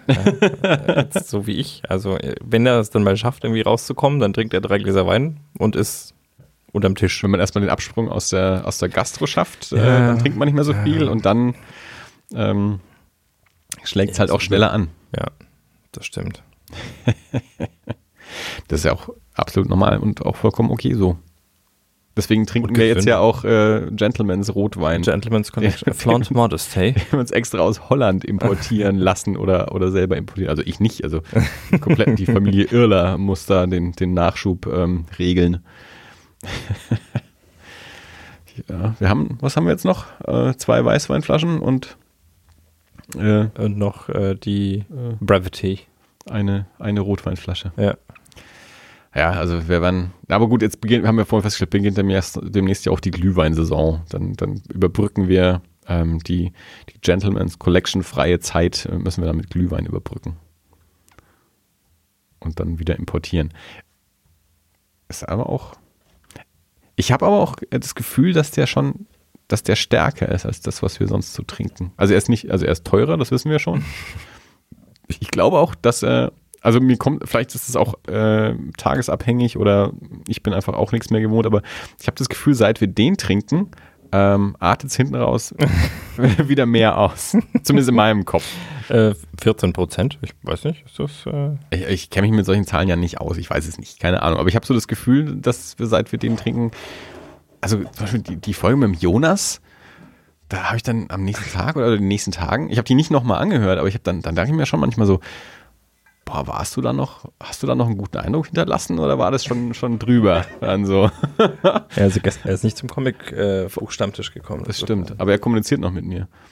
Aber vor allem, der hat auch nicht getrunken. Also wenn dann Gäste auch nicht trinken, ja, und du dann wirst nebenher immer betrunkener und vielleicht auch inkohärenter oder lauter oder was auch immer, ähm, wo ich mir dann hinterher denke, weil ich ja, weiß nicht, ob das gut ist. Ja, Flaunt Modesty, Andy. Ja, vielleicht äh, Vielleicht muss ich mit neuen Gästen mal darauf achten, weniger zu trinken. ähm, also ich habe jetzt gerade mal geschaut, dass, äh, also bei dem, was wir hier noch so an Wein rumstehen haben, eher so unterer Durchschnitt. Dann liegt es an mir. Aber es ist halt süffig. Ja, die Weine, die wir hier noch rumstehen haben, sind auch die, die wir noch nicht getrunken haben. Das ist ja kein Vergleich. das stimmt. ähm, ich habe jetzt die Flaschen, die, äh, die wir bisher so getrunken haben. Was hat denn der, nicht mehr der, der, der Spätburgunder vom Netto so gehabt? Äh, es ist nicht so wichtig, dass das, müssen, das, ja, das müssen wir jetzt auch nicht. Ja, das, in diesem Haushalt gab es den noch nicht. Nee. Ähm, das müssen wir jetzt auch nicht recherchieren. Ich, wie gesagt, vielleicht liegt es ja auch an mir und nicht am Wein, aber ich hatte das Gefühl, vielleicht ist es auch nur meine persönliche Reaktion auf diesen Wein, unabhängig von seiner, von seinem Alkoholgehalt. Vielleicht ist es, keine Ahnung, die chemische Zusammensetzung. Vielleicht ist es der holländische Flair, ähm, der in meinem Kopf einfach anders ankommt. Ähm, wo kam der Wein jetzt eigentlich nochmal her? Hier? Aus Holland. Also nein, aber hm, also die Weinbauangebiete, Weinbauangebiete, Wein, Weinanbaugebiete. Gott, das hat in meinem Kopf überhaupt keinen Sinn mehr gemacht. Ja, bitte. Äh, die holländischen Weinanbaugebiete äh, Australien. Das ist ein australischer Wein. Die holländischen Weinanbaugebiete sind in Australien. Ich glaube, Australien war niemals holländische Kolonie, oder doch? Ich weiß nicht, haben die da nicht nur alle ihre Verbrecher hingeschickt? Ja, die Engländer. Die Holländer auch? Ich glaube nicht also ich meine, es ist, äh, Australien ist Teil des Commonwealth. Ja. Also ich glaube, da haben die Engländer äh, ihre Kribbelfinger drin, aber nicht die Holländer. Nein, aber äh, hier Dr. Henry John Lindemans ähm, Gentleman's Collection ist ein australischer Wein. Ähm, ich, ich mag die so. Der aus ich England. Ich habe gerade mal auf der Webseite von oh. denen und auf dem Kontaktformular steht, if you have a question, conundrum or just want to cause a hula baloo in a gentlemanly fashion, use the internet below to contact us. Hullabaloo ist auch ein großartiges Wort. Super gut. Ja, ja es ist schon, ist schon fancy. Also ich, ich bin auch versucht, ähm, wenn wir den weiter trinken. Äh, es wird halt jetzt schwierig. Also, äh, den. Ja, man muss halt immer den Nachschub, Nachschub sichern. Das nächste Mal halt im Laster kommen. Äh, nein, aber ich habe ja auch irgendwann schon mal gesagt, dass wir vielleicht nicht jedes Mal so eine Flasche trinken sollten, weil wir den vielleicht ein bisschen zelebrieren sollten und äh, nicht allen Vorrat, den wir haben, in kürzester Zeit irgendwie okay. wegballern. Okay. Vielleicht sollten wir auch mal einen anderen dazwischen schieben, dass wir uns dann mal wieder auf so eine Flasche Gentleman auch irgendwie äh, freuen können. Was ich eigentlich sagen wollte war, äh, dass ich schon kurz äh, versucht bin, irgendwie mich zum anständigen Zelebrieren dieser, dieser Flaschen auch in ein entsprechendes Outfit zu werfen. Vielleicht sich hier mal im Anzug und Krawatte und Weste und so mal, mal hinzusetzen. Das können wir gerne machen. Ähm, und das ist für, für Audio. Oh, das, ich könnte ja das, behaupten, dass ich nee, das getan habe. Pass auf, ja keiner, nee, nee, pass auf, das machen wir nächste Woche, wenn Jeff kommt und wir sagen ihm vorher nicht Bescheid. Dann sitzen wir hier im Anzug. Mit Fliege. Fliege müsst ihr erst noch besorgen. Und dann gucken, wir, dann gucken wir die ganze Zeit so, wenn er, wenn er, wenn er gerade so nur so halb hinschaut, ja, in seinem peripheren Sehen kriegt er dann unsere, unsere skeptischen und kritischen Blicke mit. So Könnten kommt er hier. Ich bräuchte noch ein Monokel in der Taschenuhr. Ein Monokel wäre jetzt ein bisschen dick aufgetragen. ja, also bevor ich wieder bequem in meinem Anzug sitze, muss ich noch ein bisschen abnehmen. Ich muss nächstes Jahr auf eine Hochzeit, äh, da muss ich wieder abnehmen, damit ich wieder in meinen Anzug anständig reinpasse. Äh, zum Glück wurde es früh genug angekündigt. Äh, es tut mir leid, ich kann nicht kommen. Äh, so schnell. es war für meine Hochzeit ja schon anstrengend, da wieder reinzupassen. Und da musste ich nun wirklich hinkommen. Also da äh, wäre Absagen nicht gut angekommen. Mhm. Gut, ich war zu dem Zeitpunkt schon verheiratet. Mit der gleichen Frau übrigens. Es ist kompliziert. für, also für neue Zuhörer, die wir ja vielleicht haben, ähm, hört einfach nicht das, was ich gerade erzählt habe. Standesamtlich früher geheiratet, als dann später nochmal mit Zeremonie und Anzug und so. Deswegen dazwischen längere Zeit. Und äh, selbst wenn ich quasi zu meiner Anzugzeremonie nicht gekommen wäre, wäre ich trotzdem schon verheiratet gewesen. Äh, Julia weist gerade darauf hin, dass Austra Australien eine britische Strafkolonie war. Und, äh, das wissen wir doch. Ja, ich weiß, aber sie wollte es halt auch nochmal. äh, wir sind nicht so dumm, wie wir gerade klingen. Äh, Julia, der Titel der Folge ist übrigens Flaunt Modesty. Wir tun nur so, als wären wir dumm. Genau, aber sie hat uns einen Vorschlag gemacht, wie wir an viel Wein kommen. Das ist äh, gut. Ist das ein Geheimtipp, den wir jetzt nicht vor dem Mikro sagen sollten? Nee, gar nicht. Wir machen halt, ich, ich, äh, ich schicke ihr halt mal Geld und sie geht dann halt einmal die Woche zum, zum Albert Heijn und bringt mal eine Flasche mit. Und wenn sie an Weihnachten kommen, dann bringt sie das alles im Auto mit. Ja, ja. Sag ich doch. Ja. Also in meinem Kopf, ich habe es nicht ausgesprochen, aber an sich, äh, na klar, ich sag ja, also wenn du rüberfährst, musst du welchen mitbringen und wenn sie herkommt, muss sie welchen mitbringen. Ja. Das ist einfach vollkommen klar. Ich glaube, der Trick war dabei jetzt über einen längeren Zeitraum mehrere Flaschen äh, zu akkumulieren und die dann gemeinschaftlich hierher zu bringen. Im Gegensatz zu dem, was ich getan habe, nämlich einfach ich bin dort und fahre ich mal hin und nehme das mit, was da ist. Und das war in dem Fall nicht viel. Ja, gut, ich meine, das, das, das war jetzt natürlich auch recht spontan. Ähm, dadurch, dass Julia natürlich vor Ort ist, kann die natürlich äh, immer mal wieder zwei Flaschen unter den Arm packen. Und wir bezahlen es natürlich auch. Und ich bin auch absolut bereit, das äh, zwischendurch schon zu bezahlen und nicht erst, wenn die Flaschen herkommen. Es kann das Geld auch schon mal ja. PayPalen oder so. Genau, wir brauchen einen PayPal-Account. Uh, Gentleman's Choice äh, App. Vielleicht sollten wir, also okay, jetzt ist der Zeitpunkt gekommen, wo wir doch ein Patreon aufsetzen, weil wir, weil wir unseren holländischen, genau. australischen Wein aus Holland finanzieren müssen. Genau. Uh, also wir sollten ein Gentleman's Patreon aufsetzen. Ähm, wir sagen gar nicht erst, dass ihr äh, unseren, unseren äh, Podcast äh, patreonisieren sollt, sondern direkt den Wein. Ja, also ich meine, das ist, oder ein Kickstarter. Kickstarter für Wein. Ja? Wir brauchen, ja, ne, immer wenn wir eine Ladung Wein brauchen. Aber das heißt ja auch dann, also Kickstarter heißt ja erst, wenn. Also ein GoFundMe. Also, wir, wir machen ein GoFundMe. da muss man kein Ziel erreichen. Okay. Da kriegt man einfach das Geld, das einbezahlt wird. Also, egal wie viel das ist. Und man kann es auch jederzeit. Also, es, es, es gibt keinen. Es gibt sowohl, es gibt kein monetäres Ziel und es gibt kein zeitliches Ziel. Mhm. Also du kannst quasi ab dem ersten Tag kommst, kommst du an das Geld auch ran und es kann dauerhaft quasi Geld einbezahlt okay. werden. Ich habe trotzdem die ähm. Befürchtung, ähm, Andi, dass wir nicht eine Flasche zusammenbekommen. No one's gonna pay for our booze. Das äh, stimmt. Und bei Patreon, warum wir, einer der vielen Gründe, warum wir kein Patreon haben, ist, man muss ja extra Content liefern und es ist ja schon anstrengend genug, überhaupt den regelmäßigen normalen Content rauszubringen. Und es gibt ja so Menschen, da, da sind wir schon dabei.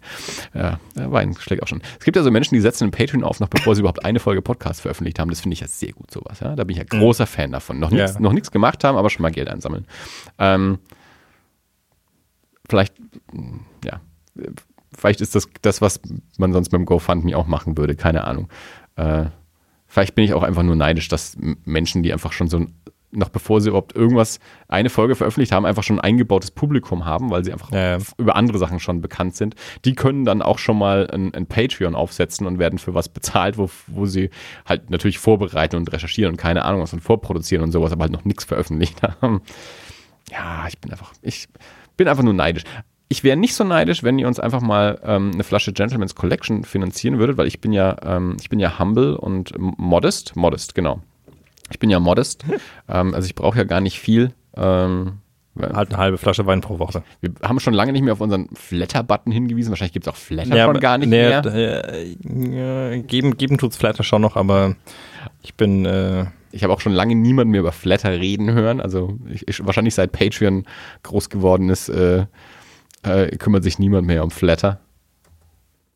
Äh, das, das Problem ist, dass äh, Flatter mittlerweile von, von IO übernommen wurde und das ist. Äh aber ihr könnt uns auch Flaschen schicken. Also ja, das ja, ist ja auch schon mal ja. passiert in der Vergangenheit. Wir haben ja schon mal einen Stimmt. wunderschönen Karton mit einem äh, Assortiment verschiedener Weine aus München geschickt bekommen von unserem lieben Freund Stefan damals.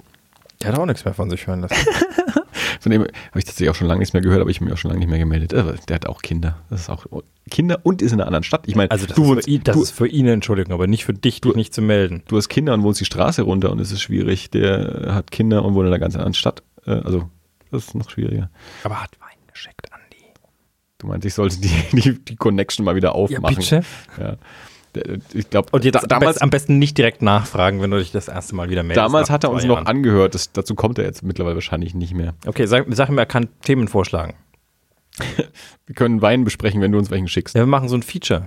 Ja, du kannst mit, mit, äh, mit, mit, mit einer Flasche Wein kannst du 15 Minuten Sendezeit zu einem beliebigen Thema deiner Wahl. Ich möchte jetzt gar nicht vermessen Kaufen. sein und glauben, dass wir Hörer in Holland hätten, aber wir haben vielleicht Hörer, die zumindest nahe an der holländischen Grenze also ich sind. Kann, ich kann dir sagen, dass wir aktuell ja, jetzt in dieser Sekunde eine der, Hörerin in Holland haben. Ja, ich meinte jetzt halt außerhalb der Familie, die sowieso schon beauftragt ist, diesen Wein für uns zu besorgen. Ich meinte jetzt Menschen, die uns diesen Wein schicken könnten. Ja? Also vielleicht haben wir ja Hörer, die nahe der holländischen Grenze wohnen, die also sowieso ab und zu mal, um zu tanken, nach Holland rüberfahren oder so. Nee, das macht man nicht, man macht das in der Gegenrichtung.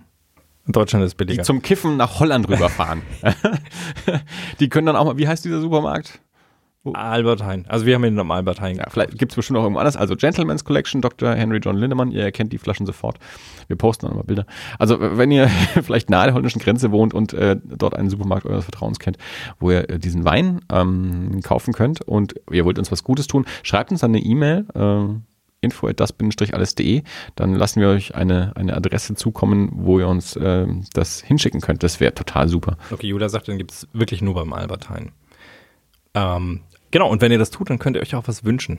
Wenn ihr Besitzer eines ähm, Schreibt uns ein Thema. Spirituosen Importhandels oh, in Deutschland seid. Warum haben wir solche Freunde? Dann ähm, rate ich euch, nehmt äh, Dr. Henry John Lindemanns Gentleman's Collection aus Australien, ähm, gibt es über UK. Ähm, nehmt es in euer Programm mit auf, ähm, zu einem bezahlbaren Preis natürlich auch. Also es kostet 10 Euro in Holland, teurer sollte es in Deutschland dann auch nicht sein. Ähm, dann wären wir zum einen natürlich total bereit, äh, das über euch zu beziehen und zum anderen würden wir natürlich auch voll einfach mal so, so, so Flaschen einfach mal abnehmen, um drüber zu reden und Werbung zu machen für den entsprechenden Handel. Also wir sind da auch bestechlich. Ja, absolut. Also das ist ja nicht weißt bestechlich, mich, das ist einfach nur Entlohnung für, für eine Dienstleistung. Wie ich mich gerade fühle? Wie dieser. Ich wollte was Böses sagen. Was wolltest du sagen? Wie, wie dieser, wie, ich, ich, ich weiß nicht mehr, was das für ein Künstler war, der nach dem Gras gefragt hat. Evan Dando. Evan, Evan Dando, Dando, stand auf der Bühne äh, beim Konzert in München, hat sein Publikum und Drogen angebettelt. Mehrfach. Also, ja. Gesagt, wenn jemand Gras dabei hat, also wir haben keins mehr. Ja. Ja, er stand auf, genau, stand, wir sind, wir sind jetzt schon, später. Das war übrigens ernst gemeint. Wir sind jetzt schon eine Weile unterwegs und wir haben nichts mehr und wir müssen, wir sind aber auch noch, noch eine Weile länger unterwegs und wir haben nichts mehr. Also, genau, kommt einfach neben die Bühne, ihr könnt dann auch Backstage und so. Und dummerweise war, war das in, in München, wo, äh, ja, vor allem auch zu dem Zeitpunkt, ist ja auch schon ein paar Jahre her, alles noch etwas strikter war, also wo die Chancen, dass jemand wirklich was einstecken hat, geringer sind, als es zum Beispiel wahrscheinlich in Köln der Fall gewesen wäre. Also als ich auf dem Lemonheads-Konzert in Köln war, da haben sie neben dir gekifft äh, auf dem Konzert. Ähm, also in München noch nicht passiert äh, da. Ähm, genau, ja, und dann hat er das gesagt und irgendwie ein paar Lieder später, es kam offensichtlich keiner, hatte das nochmal bestärkt, äh, dass, also wenn wir was dabei hat, dann kommt doch bitte, wir bräuchten was. Ja, so, da Rockstar war das nicht. Jule hatte den Vorschlag, wir sollten einen Videopodcast machen äh, und das Video an Lindemanns schicken und fragen, ob sie uns sponsoren. Wenn wir uns äh, hier wirklich in, äh, in Frack und Fliege zum Podcasten setzen, mit Monokel, ja, dann äh, könnte ich mir das natürlich vorstellen. Gut, also wir machen es jetzt zur Aufgabe. Wir haben jetzt, ähm, das ist jetzt Folge 111, die wir aufnehmen. Wir haben vor über fünf Jahren angefangen, diesen Podcast zu machen. Alter, es wird Zeit für, für Sponsoren. also das, das, Ziel ist jetzt halt, ähm, ja, Schluss mit Ethik und Moral. Dr. Henry John Lindemanns Gentleman's Collection als äh, Sponsor zu bekommen. Ähm, Konditionen, wir wir erwähnen ja eh immer den Wein, den wir trinken. Also wir machen ja sogar Werbung für einen Wein, wenn wir nicht dafür bezahlt werden. Äh, einfach, ich, bin ja, ich bin ja nicht gierig. Wir verreißen aber auch schon mal. Die Katzenpisse. Gut, die Katzenpisse vom Netto war aber halt auch leider. Und wir waren vorher großer Fan vom ja. vom Netto. Es war halt dieser Jahrgang, der dann halt 2012 war, glaube ich. Der war. Jahrgang war halt dann einfach echt Mist. Ähm, nee, aber ich, ich, ich will ja gar nicht gierig sein. Ich sag mal, eine Flasche pro Folge ist ja schon mal ein Anfang. Ja, das, da kommen wir, kommen wir ja schon mal mit klar. also, genau, wenn die uns einfach eine Flasche pro Folge sponsern würden, dann machen wir Werbung dafür und dann ist doch alles gut eigentlich. Schreiben wir mal den mal. ähm, wir haben gestern einen großen Blade Runner Tag gemacht. ähm, gestern war Halloween was macht man an Halloween? Man schaut Horrorfilme und was macht der Preller-Haushalt? Schaut Blade Runner den ganzen Tag. Wir haben noch einen halben Horrorfilm abends angeschaut, beziehungsweise zwei äh, Geschichten aus einer vierteiligen, also zwei Geschichten aus einer Vier-Geschichten-Anthologie. Also wir haben zumindest so eine knappe Stunde Horrorfilm dann auch noch geschaut. Aber eigentlich haben wir Blade Runner geschaut, den ganzen Tag. Ähm, Blade Runner 2049 ist gerade noch im Kino ähm, von Denis Villeneuve mit Ryan Gosling und diversen anderen Menschen, Harrison Ford. Ähm, und ich wollte ihn eigentlich noch sehen, Bianca auch läuft schon eine Weile und dann läuft jetzt auch schon der neue Tor an und ein paar Sachen haben wir eh schon verpasst und dann wurde es knapp und dann hat er auch irgendwie zwei, drei Viertelstunden. Das ist nach der Arbeit äh, auch immer anstrengend. Dann muss man auch gucken, dass man eine anständige Uhrzeit also findet, dass ich nicht einschlafe und so. Es ist, ich bin alt. Ich gebe es zu. Dirk ist nicht alt, ich bin alt. Ähm, und ja, irgendwie hat es sich dann so ergeben, dass wir gesagt haben, na Mensch, an dem Feiertag haben wir Zeit. Es gibt auch noch eine Vorstellung um 16.30 Uhr kann man, kann man äh, das, das durchhalten. Und wir wollten halt den alten Blade Runner vorher auch nochmal anschauen. Das ist dann auch noch sowas, was es dann kompliziert macht, äh, zumindest in unserem Leben mit verschobenen, verschobenen Arbeitszeiten und so. Also haben wir gesagt, okay, einen Feiertag können wir hernehmen, da können wir es schaffen, dass wir dann irgendwie schon so Vormittag, Mittag irgendwie den, den alten Blade Runner anschauen. Danach schieben wir dann noch die, die Kurzfilme ein. Sie haben ja zu dem neuen Blade Runner drei Kurzfilme ähm, rausgebracht, die auf YouTube zu sehen sind. Und dann gehen wir um 16.30 Uhr eben in den neuen Blade Runner. So haben wir das dann gestern auch gemacht. Ähm, war super. Äh, ich habe den alten Blade Runner schon länger nicht mehr gesehen. Ähm, ich habe damals vor zehn Jahren diese, diese Ultimate Collection gekauft, die da rauskam, als der, der Final Cut rauskam und die ganzen anderen Versionen mit drauf und Zeug war, die Blechbox. Ähm, hab die wahrscheinlich in den zehn Jahren nicht angefasst. Also angefasst, um sie ins Regal zu stellen und dann umzuziehen und so, aber nie angeschaut. Ähm, Deswegen, genau, haben wir dann erstmal den, den Final Cut angeschaut. Ich bin jetzt also in dem Sinne nicht der Experte, dass ich äh, die ganzen unterschiedlichen Schnittversionen ähm, auswendig kennen würde, dass ich sagen könnte, was da jetzt genau anders ist äh, in jedem Detail, ähm, als es bei anderen Versionen ist. Ich meine, da, das große Ding zwischen der ursprünglichen Kinofassung und dem, dem Director's Cut von, ich glaube, 92 ähm, war ja erstmal hauptsächlich, dass der, der, ähm, der Off-Erzähler, also die Erzählstimme von Harrison Ford rausgenommen wurde und dass äh, der Film früher endet, als die, als die Kinofassung es tut. Ähm, das ist jetzt im Final Cut auch immer noch so, welche weiteren Details dann noch anders sind ähm, zum, zum Director's Cut. Ähm, kann ich nicht genau sagen. Ist auch egal. Ähm, Blade Runner ist ein, ein Klassiker des Science-Fiction und Noir-Kinos, Tech-Noir. Ähm, ich hab, es, es, hat mich sehr gewundert jetzt in den letzten Jahren. Äh, wahrscheinlich ist es die nachkommende Generation, äh, die die Schwierigkeiten mit Blade Runner hat. Also ich höre immer häufiger, dass, dass, dass der so lang und langweilig ist und nichts erzählt und so. Und das kenne ich aus, so aus, aus, aus meiner Generation überhaupt nicht. Also für uns war Blade Runner schon immer so ein, so ein großer Klassiker und großartiger Film. Und da, ich war dann gestern auch sehr gespannt, also nachdem ich ihn jetzt so lange nicht gesehen habe, ihn dann wieder zu gucken. Und ich fand ihn immer noch großartig. Das ist immer noch fantastisch. Ähm, und glücklicherweise ist der neue das auch. Äh, also, wie gesagt, meine zwei, dreiviertel Stunden ist echt ein langer Ritt, aber man, man merkt es ihm nicht an. Da war ich ein bisschen gespannt. Ich habe, glaube ich, schon richtig lange keinen so langen Film mehr im Kino gesehen. Und wir sind in diesem Podcast äh, ja auch äh, Ver Verbreiter äh, der, des, des Bela Sobotke-Satz. ähm, Filme unter 90 Minuten sind die besseren Filme. Äh, das ist etwas, woran ich auch glaube, weil, was aber auch daran liegt, dass ich häufig so Genre-Quatsch anschaue, der meistens besser unter 90 Minuten ist. Ähm, wie gesagt, Blade Runner 2049, zwei Stunden 44, 45, was auch immer. Und er hat sich nicht zu einer Minute gezogen. Also ich, ich saß nicht eine Minute in diesem Kino und habe mir gedacht, Mensch, jetzt fühlt es sich aber so an, äh, als, als müsste er mal fertig werden oder ja, Mensch, äh, jetzt dauert es aber zu lang oder jetzt wird mir langweilig oder der Teil, den hätte man auch sein lassen können oder so. Nein. Also von der Geschichte her gab es natürlich dann schon irgendwann den Punkt, wo du gesagt hast, okay, wir, jetzt wird's, jetzt kann es dann mal langsam zu Ende gehen, weil es sich einfach auch ne, von, der, von den Charakteren und von der ganzen Geschichte angefühlt hat, jetzt, jetzt wird es wohl dann auch zu Ende gehen. Mhm. Ähm, aber zeitlich ähm, hatte ich, hatte ich niemals äh, das Problem, war ich niemals da gesessen und dachte mir, puh, jetzt, aber jetzt könnten wir auch mal fertig werden. Also er ist, ähm, was die, was die Stimmung, die Atmosphäre angeht, trifft er diesen, diesen, diesen Ton vom alten Blade Runner. Also man, das ist ein langsamer Film und das ist auch der neue. Ähm, aber er ist die, die Charaktere passen alle, die Schauspieler sind toll, das Bild ist toll, die Farben, der Ton, die Musik. Ähm, also der, der alte Blade Runner war damals auch kein Erfolg. Also den hat im Kino auch keiner geguckt. Ähm, das wurde dann auch so ein Kultfilm halt nachträglich, wie es bei vielen so Filmen ist, die mittlerweile einfach Klassiker sind, dass die ursprünglich erstmal nicht zwingend gute Kritiken bekommen haben oder, oder ein großes Publikum gefunden haben. Ähm, und das scheint beim neuen Blade Runner ähnlich zu sein. Also, soweit ich das peripher mitbekomme, guckt den auch keiner an.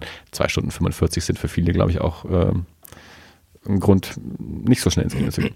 ähm, aber ich glaube, wenn man den, wenn man den alten mag, sollte man den neuen auf jeden Fall auch angucken, weil der wirklich toll ist. Also es ist ein, äh, ein, ein starkes Kinoerlebnis auch gewesen. Also ich glaube, der ist so, so einer der, ähm, ich habe jetzt, ich habe jetzt dieses Jahr bis jetzt fast 50 Filme im Kino gesehen. Das ist natürlich wahrscheinlich mindestens die Hälfte sind halt Fantasy-Filmfest-Filme, deswegen sind es so extrem viele. Also nicht alles zwingend jetzt hat reguläre Neustarts in Deutschland, aber rein, ich bin in einem Kinosaal gesessen und habe einen Film angeschaut, das ist irgendwie 48 oder so.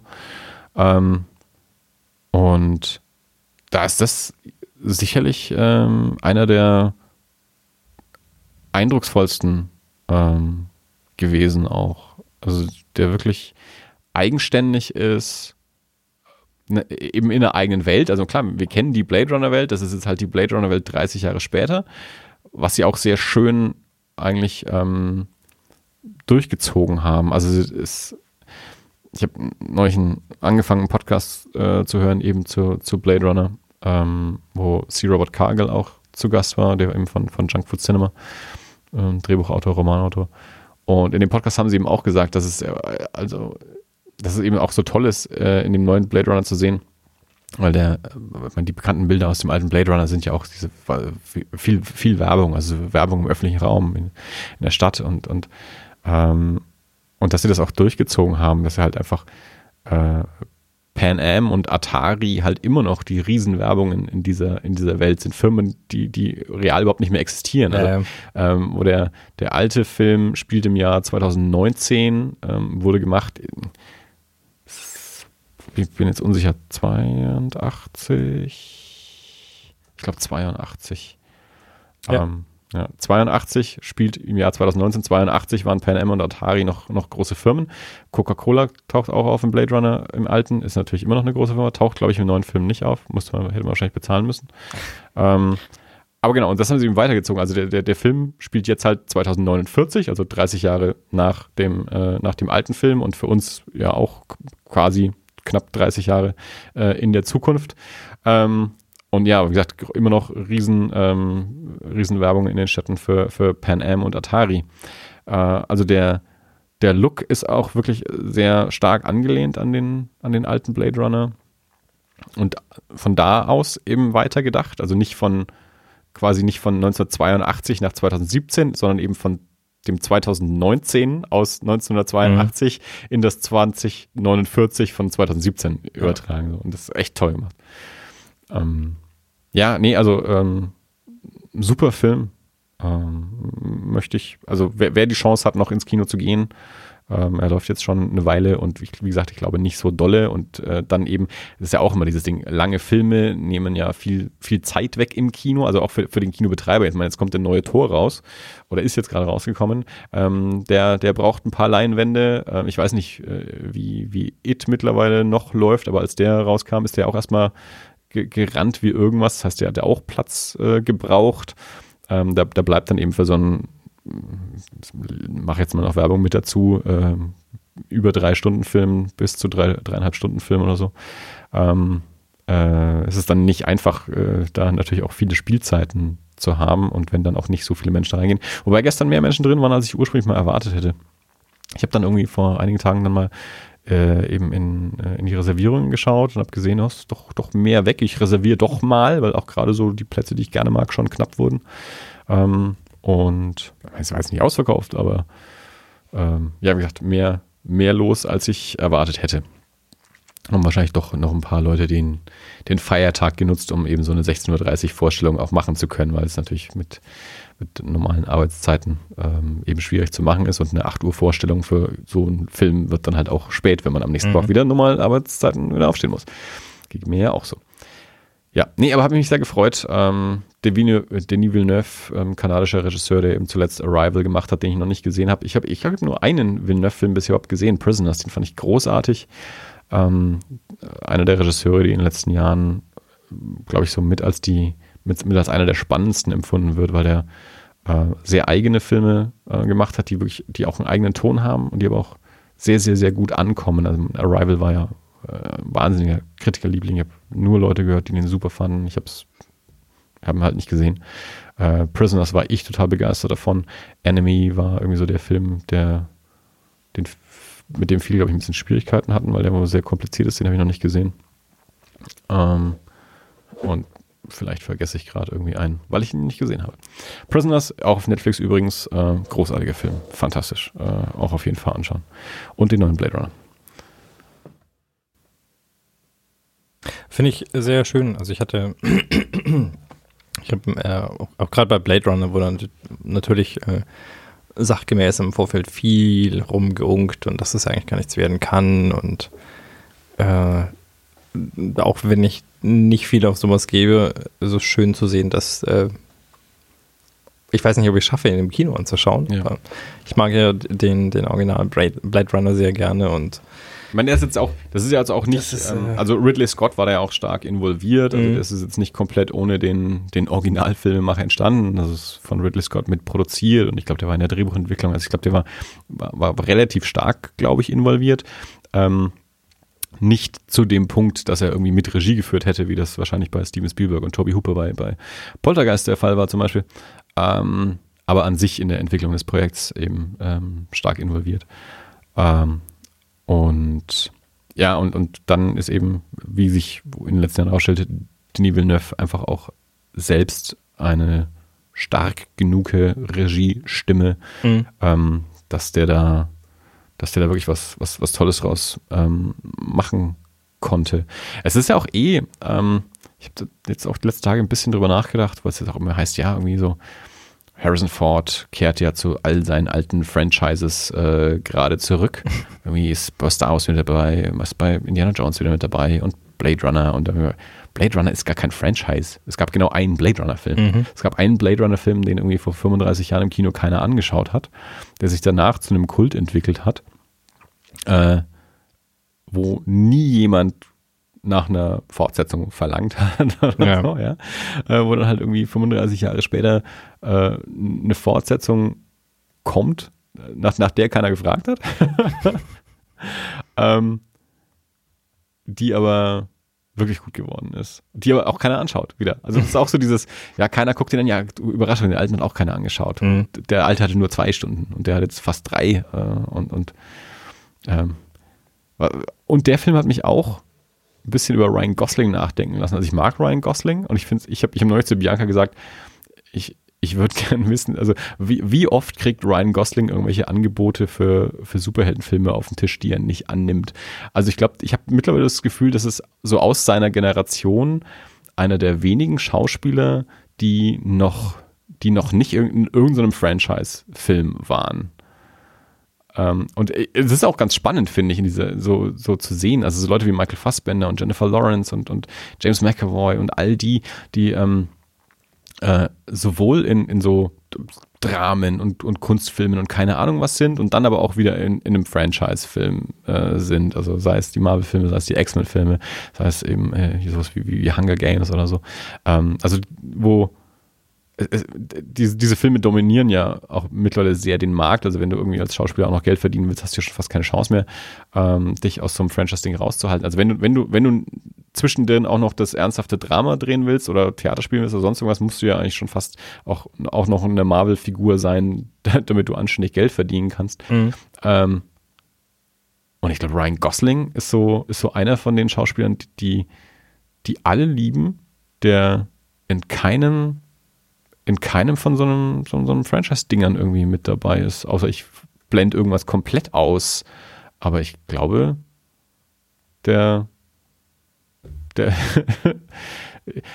ist Blade Runner vielleicht das erste, was er gemacht hat, wo es schon mal einen anderen Film von gab. Ich weiß es nicht, keine Ahnung, aber das finde ich jedenfalls ganz spannend. Also, und ich, das, der, der muss schon, es kann gar nicht sein, dass der nicht schon mal für irgendwas angefragt wurde, dass mhm. der irgend, irgend, so ein, irgend so ein Ding macht. Also, weil kann, kann, ich mir irgendwie nicht vorstellen, dass das bei dem noch nicht über den Tisch kam, irgendein Drehbuch für ein, ein Marvel oder DC oder was auch immer für, für einen Franchise-Film.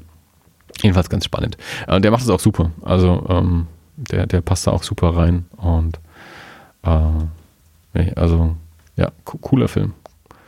Und wer, wer der, wer der Ultra-Fan ist, ähm, äh, kann sich, äh, kann sich den, den Blade Runner 2049 Black Label Johnny Walker äh, kaufen. Also es, es gibt äh, im Film gibt, sind die Flaschen zu sehen. Das sind eigendesignte Flaschen von einem Johnny Walker Black Label, die man auch tatsächlich kaufen kann. Ich habe da irgendwie auf YouTube mehrfach Werbung angeboten, kostet so um die 100 Euro, glaube ich, die Flasche. Okay. Ähm, und ich glaube nämlich auch dann, also ich hatte das schon gesehen und ich glaube, also, äh, als ich jetzt ähm, Blade Runner gestern nochmal angeschaut habe, den Original, ich glaube auch, dass da äh, Harrison Ford schon, schon Johnny Walker nämlich äh, getrunken hat. Man sieht die Flasche nicht so genau, aber ich glaube, er sitzt da zu Hause und, und, äh, und trinkt eben auch Johnny Walker und jetzt im, im neuen trinkt er eben auch Johnny Walker. Die Flaschen sind etwas eigener designt, die sind eben ein bisschen futuristischer. Ähm, und diesmal auch wirklich platziert. Also diesmal kann man auch das Label lesen. Und wie gesagt, es gibt eben so eine, so eine Collectors Edition, Johnny Walker Black Label, Blade Runner 2049. Also. Mhm. auch schon kurz versucht, so eine Flasche zu bestellen, einfach nur deswegen halt, einfach so. so weil es halt geht, weil es ja. Blade Runner Whisky-Flasche ist. weil es es gibt. Jemand muss ja so. Weil du gleich einen Whisky also, trinken kannst wie Harrison's Ford. Falls ihr noch nicht wisst, was ich mir zu Weihnachten schenken soll. ich würde so eine. Also, nachdem wir jetzt lange genug um Wein gebettelt haben, betteln wir jetzt um Whisky. Nein, ich. Ja. Der Wein ist für den Podcast, okay. der Whisky wäre für mich. Okay. Ja. Ich will nur die Flasche. Ja, dann nehme ich den Whisky, obwohl es ist, es ist Johnny Walker.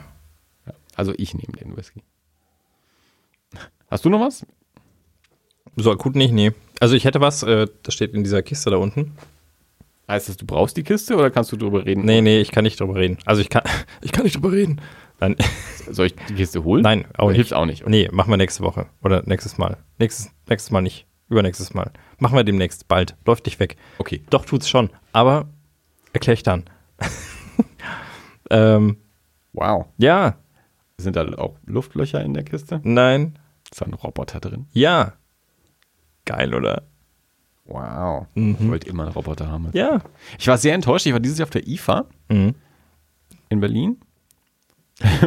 war da mit einem, mit einem, ähm, mit einem Geschäfts Geschäftspartner. Klingt wahnsinnig hochtrabend, aber es nee, ist halt nee, leider ist okay. so. Sag so. Mit dem Kunden. Als jemand, der, Kunden. als jemand, der ab nächster Woche hier mit, äh, mit Anzug und, und Krawatte sitzt, kann man sagen, ich war mit einem Geschäftspartner. Mit einem Kunden auf der IFA. Und ich habe zudem, das, der ist, der ist auch jünger als ich. Geschäftspartner. Und ich habe das zudem auch gesagt. Ich, äh, du bist, du bist, wir sind ja ungefähr ein Alter. Du warst vielleicht auch als Kind mal auf der Konsumenta oder so. Vielleicht nicht, ist auch Nein. egal. Aber du erinnerst dich vielleicht an, ähm, an Roboter für den Heimgebrauch aus den 80er Jahren. Klar. So, diese weißen Fernbedienungen und so. Mhm. Ich wollte sowas auch immer haben als ja. Habe ich nie bekommen, wollte ich immer haben. Jetzt stehe ich also 2017 auf der IFA, die Dinger sehen immer noch genauso aus. Ja. ja? Das hat sich nichts verändert. Ich, auch ich bin ein bisschen enttäuscht. Der kann bestimmt mehr als ja. den, den ich aus meiner Kindheit kenne. Er sieht aber immer noch genauso aus. Also man sollte doch glauben, dass irgendwie in diesen, in diesen 35, ja nicht ganz 35 wahrscheinlich, aber so 30 bisschen mehr Jahren vielleicht, dass sich da irgendwas getan hat. Mhm. in der in der ähm, Heimkonsumenten Roboter Gestaltung so ja aber nein Vielleicht ist es auch das 80er Revival. Vielleicht habe ich die, ähm, die 2000er Roboter verpasst und die sehen ganz anders aus. Aber der 2017er sieht jetzt halt aus wie, wie ein äh, 1987er oder so. Mhm. ja, keine Ahnung. Nee. Ähm, äh, ist tatsächlich einer drin, aber machen wir dann in zwei Wochen. Nächste Woche nochmal Comics mit Jeff G. Ja. Und dann die Kiste. Die Kiste. Wow. Mhm bin, ich bin sehr gespannt. Ja, ich habe noch keinen Strom dafür. Mu muss ich noch bestellen. Mhm. Den ja. ja. Defibrillator. Blitz. Ich, es, es, es, es, wird immer frankensteiniger. Ja, also. schon. Nein, ja, ist nicht so schlimm. ist nur, ich brauche bloß einen Satz Batterien. Äh, insofern, ähm, um deine Frage Kurze Antwort, nein, ich habe nichts mehr. Gut. Ist noch Wein da? Es ist noch, es ist noch Suppe da. Also gut, also wenn noch Suppe da ist, dann äh, erwähne ich noch kurz ähm, zwei Dinge, die ich noch auf der Liste habe. Und dann sind wir auch wirklich durch. Also dann ist auch meine Liste wieder sauber. Ich glaube, ich habe nicht alles aufgeschrieben, aber. Das ist okay. Ich freue mich, wenn du mit einem guten Gefühl nach Hause gehst. Na, ich, ich, will dir ja nur Gelegenheit geben, diesen Wein noch zu trinken. Ja, sag mal, ich habe jetzt schon einen Marker gesetzt. Indem ich durch weitere. Hitchcock. Hitchcock. Ähm, ich habe mich in letzter Zeit ein bisschen mit Alfred Hitchcock beschäftigt. Ähm, und habe ich will, ich will jetzt nicht zu viel über Hitchcock äh, reden, aber ich habe den Film Hitchcock ja, angeschaut. Ähm, Flaunt Modesty. ich habe den Film Hitchcock angeschaut. Okay. Ähm, Anthony Hopkins in der Rolle des Alfred Hitchcock, äh, basierend auf dem Buch von, ich glaube, Steven, Steve, Steven Rebello. Ähm, der hat ein Buch geschrieben über die Entstehung von, äh, vom Psycho, von dem Film. Mhm. Und basierend auf diesem Buch ähm, wurde ein, ein Film gemacht, also ein Film über Alfred Hitchcock, spezifisch ähm, über die Phase ähm, äh, der Entstehung von, Entschuldigung, äh, vom Psycho. Hm. Äh, kam vor ein paar Jahren ins Kino, ähm, hat mich damals schon interessiert, habe ich dann aber nicht gesehen ähm, und habe ich jetzt kürzlich mal, äh, mal angeschaut, weil ich eben an sich ähm, mich mit, mit Hitchcock beschäftigt habe und dann eben auch gedacht, kann ich jetzt auch endlich mal die Gelegenheit nutzen, ähm, diesen Film mal anzuschauen. Ähm, wie gesagt, Anthony Hopkins äh, als Hitchcock, ähm, Jessica Biel ist drin, Scarlett Johansson ist drin als, als Janet Lee. Ähm, ich vergesse Menschen, die noch drin sind. Ähm, Dings. Ah, oh, fuck. Die, wer spielt die Alma? Ähm, oh Mann. Ich habe den Namen auf der Zunge liegen, der der Schauspielerin, die Alma, ähm, Alma Hitchcock spielt. Helen Mirren. Mirren. Helen Mirren, genau. Dankeschön.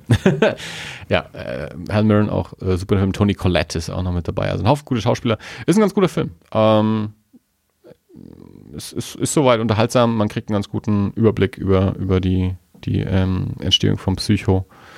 Ähm, der, der Schauspieler, der den ähm, äh, der Anthony Perkins spielt, ist großartig. Ich weiß nicht, wer der Typ ist, aber sie haben auf jeden Fall den perfekten Schauspieler gefunden, um Anthony Perkins äh, zu spielen. Und ja, also ist, ist, ist ein kurzweiliger, unterhaltsamer ähm, Film. Ähm, auch, auch die Schauspieler sind, sind alle toll besetzt, äh, spielen auch gut. Ähm, ist halt, ja, wie so, wie so Biopics halt sind. Klar, irgendwie fehlt immer ein bisschen Tiefe mhm. und ähm, Geschichte an sich ist natürlich komplizierter, als äh, wie sie da jetzt abgehandelt werden kann. Anthony Hopkins ist ziemlich gut ähm, in, in der Rolle als, ähm, als Hitchcock. Und nee, ist also, wenn man an sich Hitchcock mag, ähm, auf jeden Fall ein, ein Blick wert. Ähm, wenn man über die Geschichte von oder die Entstehung von Psycho noch mehr wissen will, also es gibt natürlich das Buch von, von Steve Rebello, ähm, habe ich mir jetzt auch gekauft. Äh, also das ist ein, ein, ein, Sachbuch eben über die Entstehung von Psycho. Ähm, und es gibt noch einen Podcast, heißt ähm, Inside Psycho. Das ist eine sechsteilige Reihe über die Entstehung von Psycho. Äh, angefangen bei Ed Gein, der Serienkiller, der so mit die Vorlage für, für Norman Bates war. Also angefangen von Ed Gein über Robert Block, der den Roman geschrieben hat, zu Hitchcock, der dann den Film gemacht hat. Ähm, gesagt, es sind sechs Folgen. Es gibt dann noch eine Bonusfolge mit einem Interview mit, mit Rob Galluso, der so einer der, der modernen Psycho-Experten ist. Ähm, und die, die Macher von Inside Psycho veröffentlichen, veröffentlichen jetzt gerade äh, eine neue Reihe Inside the Exorcist, eine siebenteilige Podcast-Reihe eben genauso wieder über die Entstehung vom Film ähm, The Exorcist basierend, also auch wieder so ausgehend auf einem realen Exorzismusfall. Wie landet das dann bei William Peter Blatty, der ähm, den Roman geschrieben hat, und eben William Friedkin, der dann einen Film gemacht hat. Also ähm, sind jetzt fünf Folgen raus oder so. Also die Serie läuft, Reihe läuft jetzt gerade noch. Ähm, auch sehr cool. Sind, sind, das sind so inszenierte Podcasts. Also es ähm, fast ein bisschen mehr fast wie ein Hörspiel gestaltet. Es ist aber nur ein Sprecher, also selbst wenn, wenn Dialoge ähm, nachempfunden werden, ist es nur eine Stimme, der die verschiedenen Rollen spricht. Aber es ist eben, es ist nicht so ein, so ein journalistischer Sachpodcast, wie es Serial mhm. zum Beispiel ist, sondern es ist mehr so ein inszenierter Podcast, wie es zum Beispiel ähm, You Must Remember This ist. You Must Remember This, großartige Podcast-Reihe über, über das alte Hollywood, wo eben so Geschichten aus dem alten Hollywood erzählt werden. Die haben mal eine fantastische mehrteilige Reihe über, über Charles Manson auch gemacht. Ähm, unglaublich gut. Äh, genau, also mit, mit, mit, mit, ähm, mit Geräuschen, mit Musik und eben teilweise auch mit, mit Stimmen. Ähm, also das, das ist das, was man sich bei, bei Inside Psycho oder Inside the Exorcist dann auch ähm, erwarten sollte. Nicht, es ist schon, es sind schon Fakten, äh, die da präsentiert werden. Es ist schon recherchiert, aber in der Präsentation ist es äh, ja nicht, nicht so journalistisch sachlich, sondern schon inszeniert und äh, geht in die Richtung Hörspiel. Und ähm, ich, länger oder, oder ältere Zuhörer, regelmäßige Zuhörer wissen ja, dass ich auch noch so einen anderen Podcast mache, ähm, Erie International Horrorfilme, äh, englischsprachig. Ach, den. Ja. Äh, nein, so, so komme ich nur auf, auf, auf mein letztes Thema jetzt. Hat. Ähm, im, Im Zuge von Erie International äh, habe ich mich in letzter Zeit dann ähm, irgendwie auch noch mit, mit Giallo äh, beschäftigt, Giallo-Filme, ähm, italienische, ist so eine Unterart des italienischen Horrorfilms, Krimis, Slasher-Films, das ist so, so, eine eigene Art. Ähm, 60er, 70er Jahre hauptsächlich. Ähm, und äh, eigentlich die Geschichte so im, im Zuge der, der Alfred Hitchcock-Beschäftigung ging es dann darum, wir könnten ja auch mal Alfred Hitchcock in Erie International machen. Dann habe ich mal auf Twitter so die Frage gestellt, welche ähm, welche Hitchcock-Filme wären denn überhaupt passend in unserem, in Anführungsstrichen, Horror-Podcast äh, besprochen zu werden von, von Alfred Hitchcock. Ähm, da hat dann ähm, Thomas aus Mittelerde, der ja auch äh, ein, ein, ein Das Halles-Hörer ist, hat dann ähm, Hitchcocks Frenzy mit ins Spiel gebracht als Hitchcocks Antwort auf den Jallo. Ähm, ich habe Frenzy auch noch nicht gesehen und dann hab, war ich also bei Hitchcock, Frenzy, Giallo, habe ich mich mit, mit Giallo beschäftigt. Dann ist jetzt vor kurzem Umberto Lenzi gestorben, eben italienischer Regisseur, der teilweise Giallo, teilweise so Polizeifilme, so italienisches Kino gemacht hat. Und der aber auch einen, einen späten Edgar Wallace-Film gemacht hat. So, und dann kommen wir jetzt dahin, wo ich eigentlich hin will. Edgar Wallace nämlich. Ich habe mich mit Edgar Wallace beschäftigt. Hm.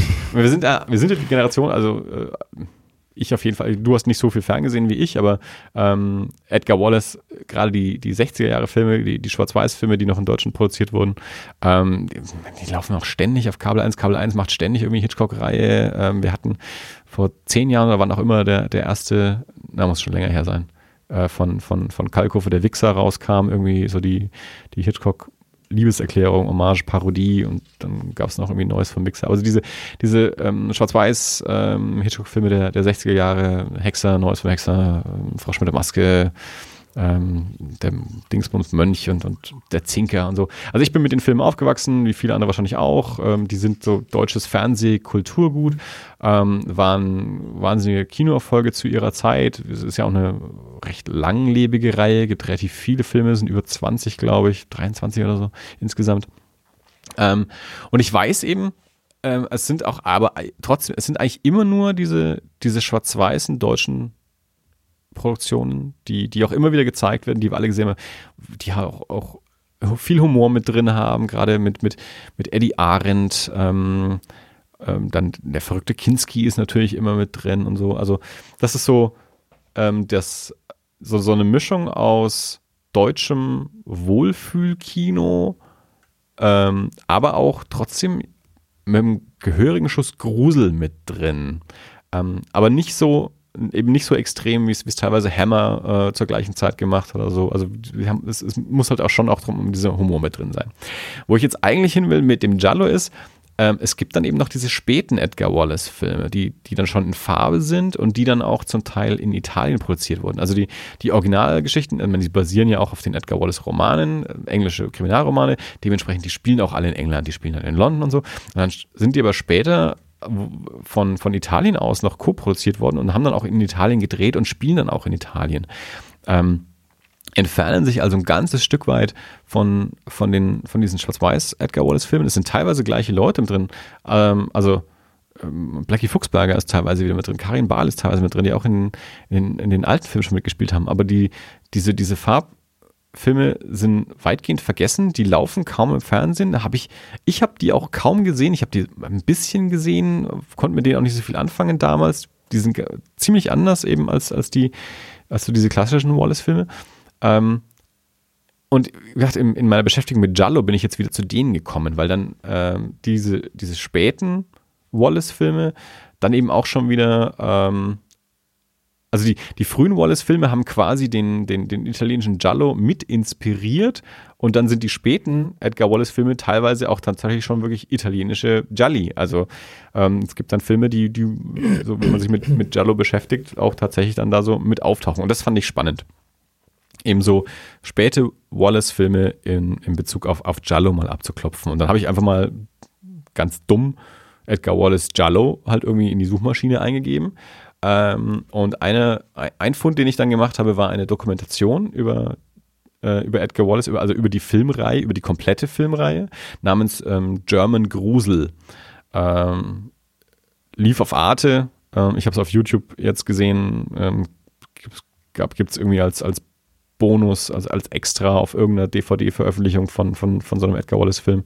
Ähm, wie gesagt, steht auch auf, auf YouTube, German Grusel.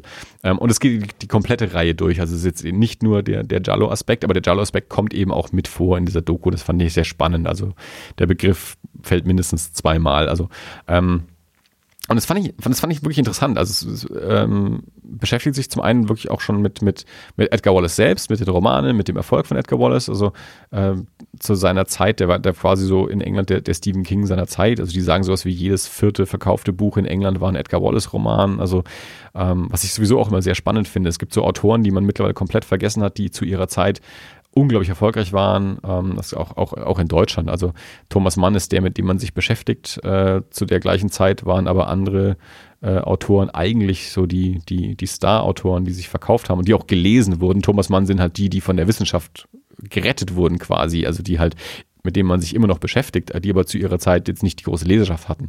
Und so einer war, war Edgar Wallace auch. Und es ist nicht auszuschließen, dass in 50 Jahren auch keiner mehr Stephen King liest, vielleicht. Man weiß es nicht so genau. Also wenn, wenn nicht die Wissenschaft Stephen King mitzieht, das jetzt hat vielleicht leichter äh, auch durch die ähm, ähm, durch die mediale Archivierung, also ich weiß nicht, wie viele Filmaufnahmen es von äh, äh, von von ähm, Edgar Wallace und, und anderen Autoren gibt, auch von Stephen King gibt es natürlich zum einen Interviews mit ihm, ganz viel und natürlich auch Verfilmungen von ihm. Also die wissenschaftliche Beschäftigung mit Stephen King ist wahrscheinlich größer. Deswegen überlebt er wahrscheinlich besser. Egal. Jedenfalls diese Dokumentation eben ähm, Edgar Wallace, die Romane und dann aber schon, es ist eine deutsche Dokumentation, deswegen eben auch wirklich die, die Filme durch die komplette Filmreihe gehend, auch mit Interviews, mit, ähm, also zum einen mit, mit Schauspielern eben noch, Joachim Fuchsberger, Karin Dohr, äh, Oliver Kalkofe ist natürlich, natürlich dabei, ist ganz klar kannst in Deutschland ja nichts über Wattles machen, ohne dass Kalkofe mit dabei ist, was auch nicht schlimm ist. Ähm, der, äh, der Typ, der die Musik damals gemacht hat, ähm, ist mit dabei. Der, der ich glaube, Enkel vom Originalproduzenten, äh, der jetzt die, die, die Produktionsfirma mitführt, ist mit dabei. Äh, Umberto Lenzi ist auch ähm, in, einem, in einem Interviewausschnitt mit, mit drin, eben dann zu den, zu den italienischen ähm, Wallace-Filmen. Ähm, also ich fand die sehr spannend. Ähm, ich fand es eben sehr spannend, wo, also für mich erstmal Wallace nochmal aus so einem anderen Winkel mit zu betrachten, also die Wallace-Filme. Ähm, und ich fand die Dokumentation auch wirklich gut gemacht. Ähm, gibt auch einen guten Einblick, einen ganz spannenden Einblick, auch wirklich so in, in deutsche Filmproduktion in den, in den 60er Jahren. Also auch ganz spannend. Also ähm, und, und wie die auch so ein, so ein Franchise aufgebaut haben. Also man spricht selten wahrscheinlich, also wahrscheinlich spricht einfach, keine Ahnung, in unserer Szene, Szene, dummes Wort, aber ähm, wahrscheinlich spricht einfach generell fast niemand mehr über Edgar Wallace-Filme, aber wenn man sich das mal überlegt, also wie Edgar Wallace-Filme wirklich so ein, so ein Franchise waren, die auch ein, ein, Schema hatten, wo immer wieder die gleichen Schauspieler drin waren, selbst wenn es in anderen Rollen war und so, aber wirklich deutsche Stars drin waren, deutsche Schauspieler auch wirklich dann angeklopft haben, da, da mit drin zu sein, weil es ja riesen Kassenerfolge waren. Äh, und dann, wie gesagt, über die Jahre, weiß nicht, 15 Jahre hinweg oder so über 20 Filme ähm, entstanden sind. Also das war ja, war ja ein großer Faktor, auch ein wirtschaftlicher Faktor für, für deutsche Kinos und so. Ähm, eigentlich also wirklich eine, eine, spannende, ein spannendes Thema, ähm, so aus, aus filmhistorischer Sicht für, für Deutschland und vielleicht auch für deutsches Genre-Kino. Also wir haben hier ja auch schon mehrfach über deutsches Genre-Kino gesprochen. Äh, auch was, mit dem uns so ein bisschen äh, hier auch ja äh, gerne mit beschäftigen, auch wenn es eben schwierig ist oder auch vielleicht, weil es schwierig ist, deutsches Genre-Kino.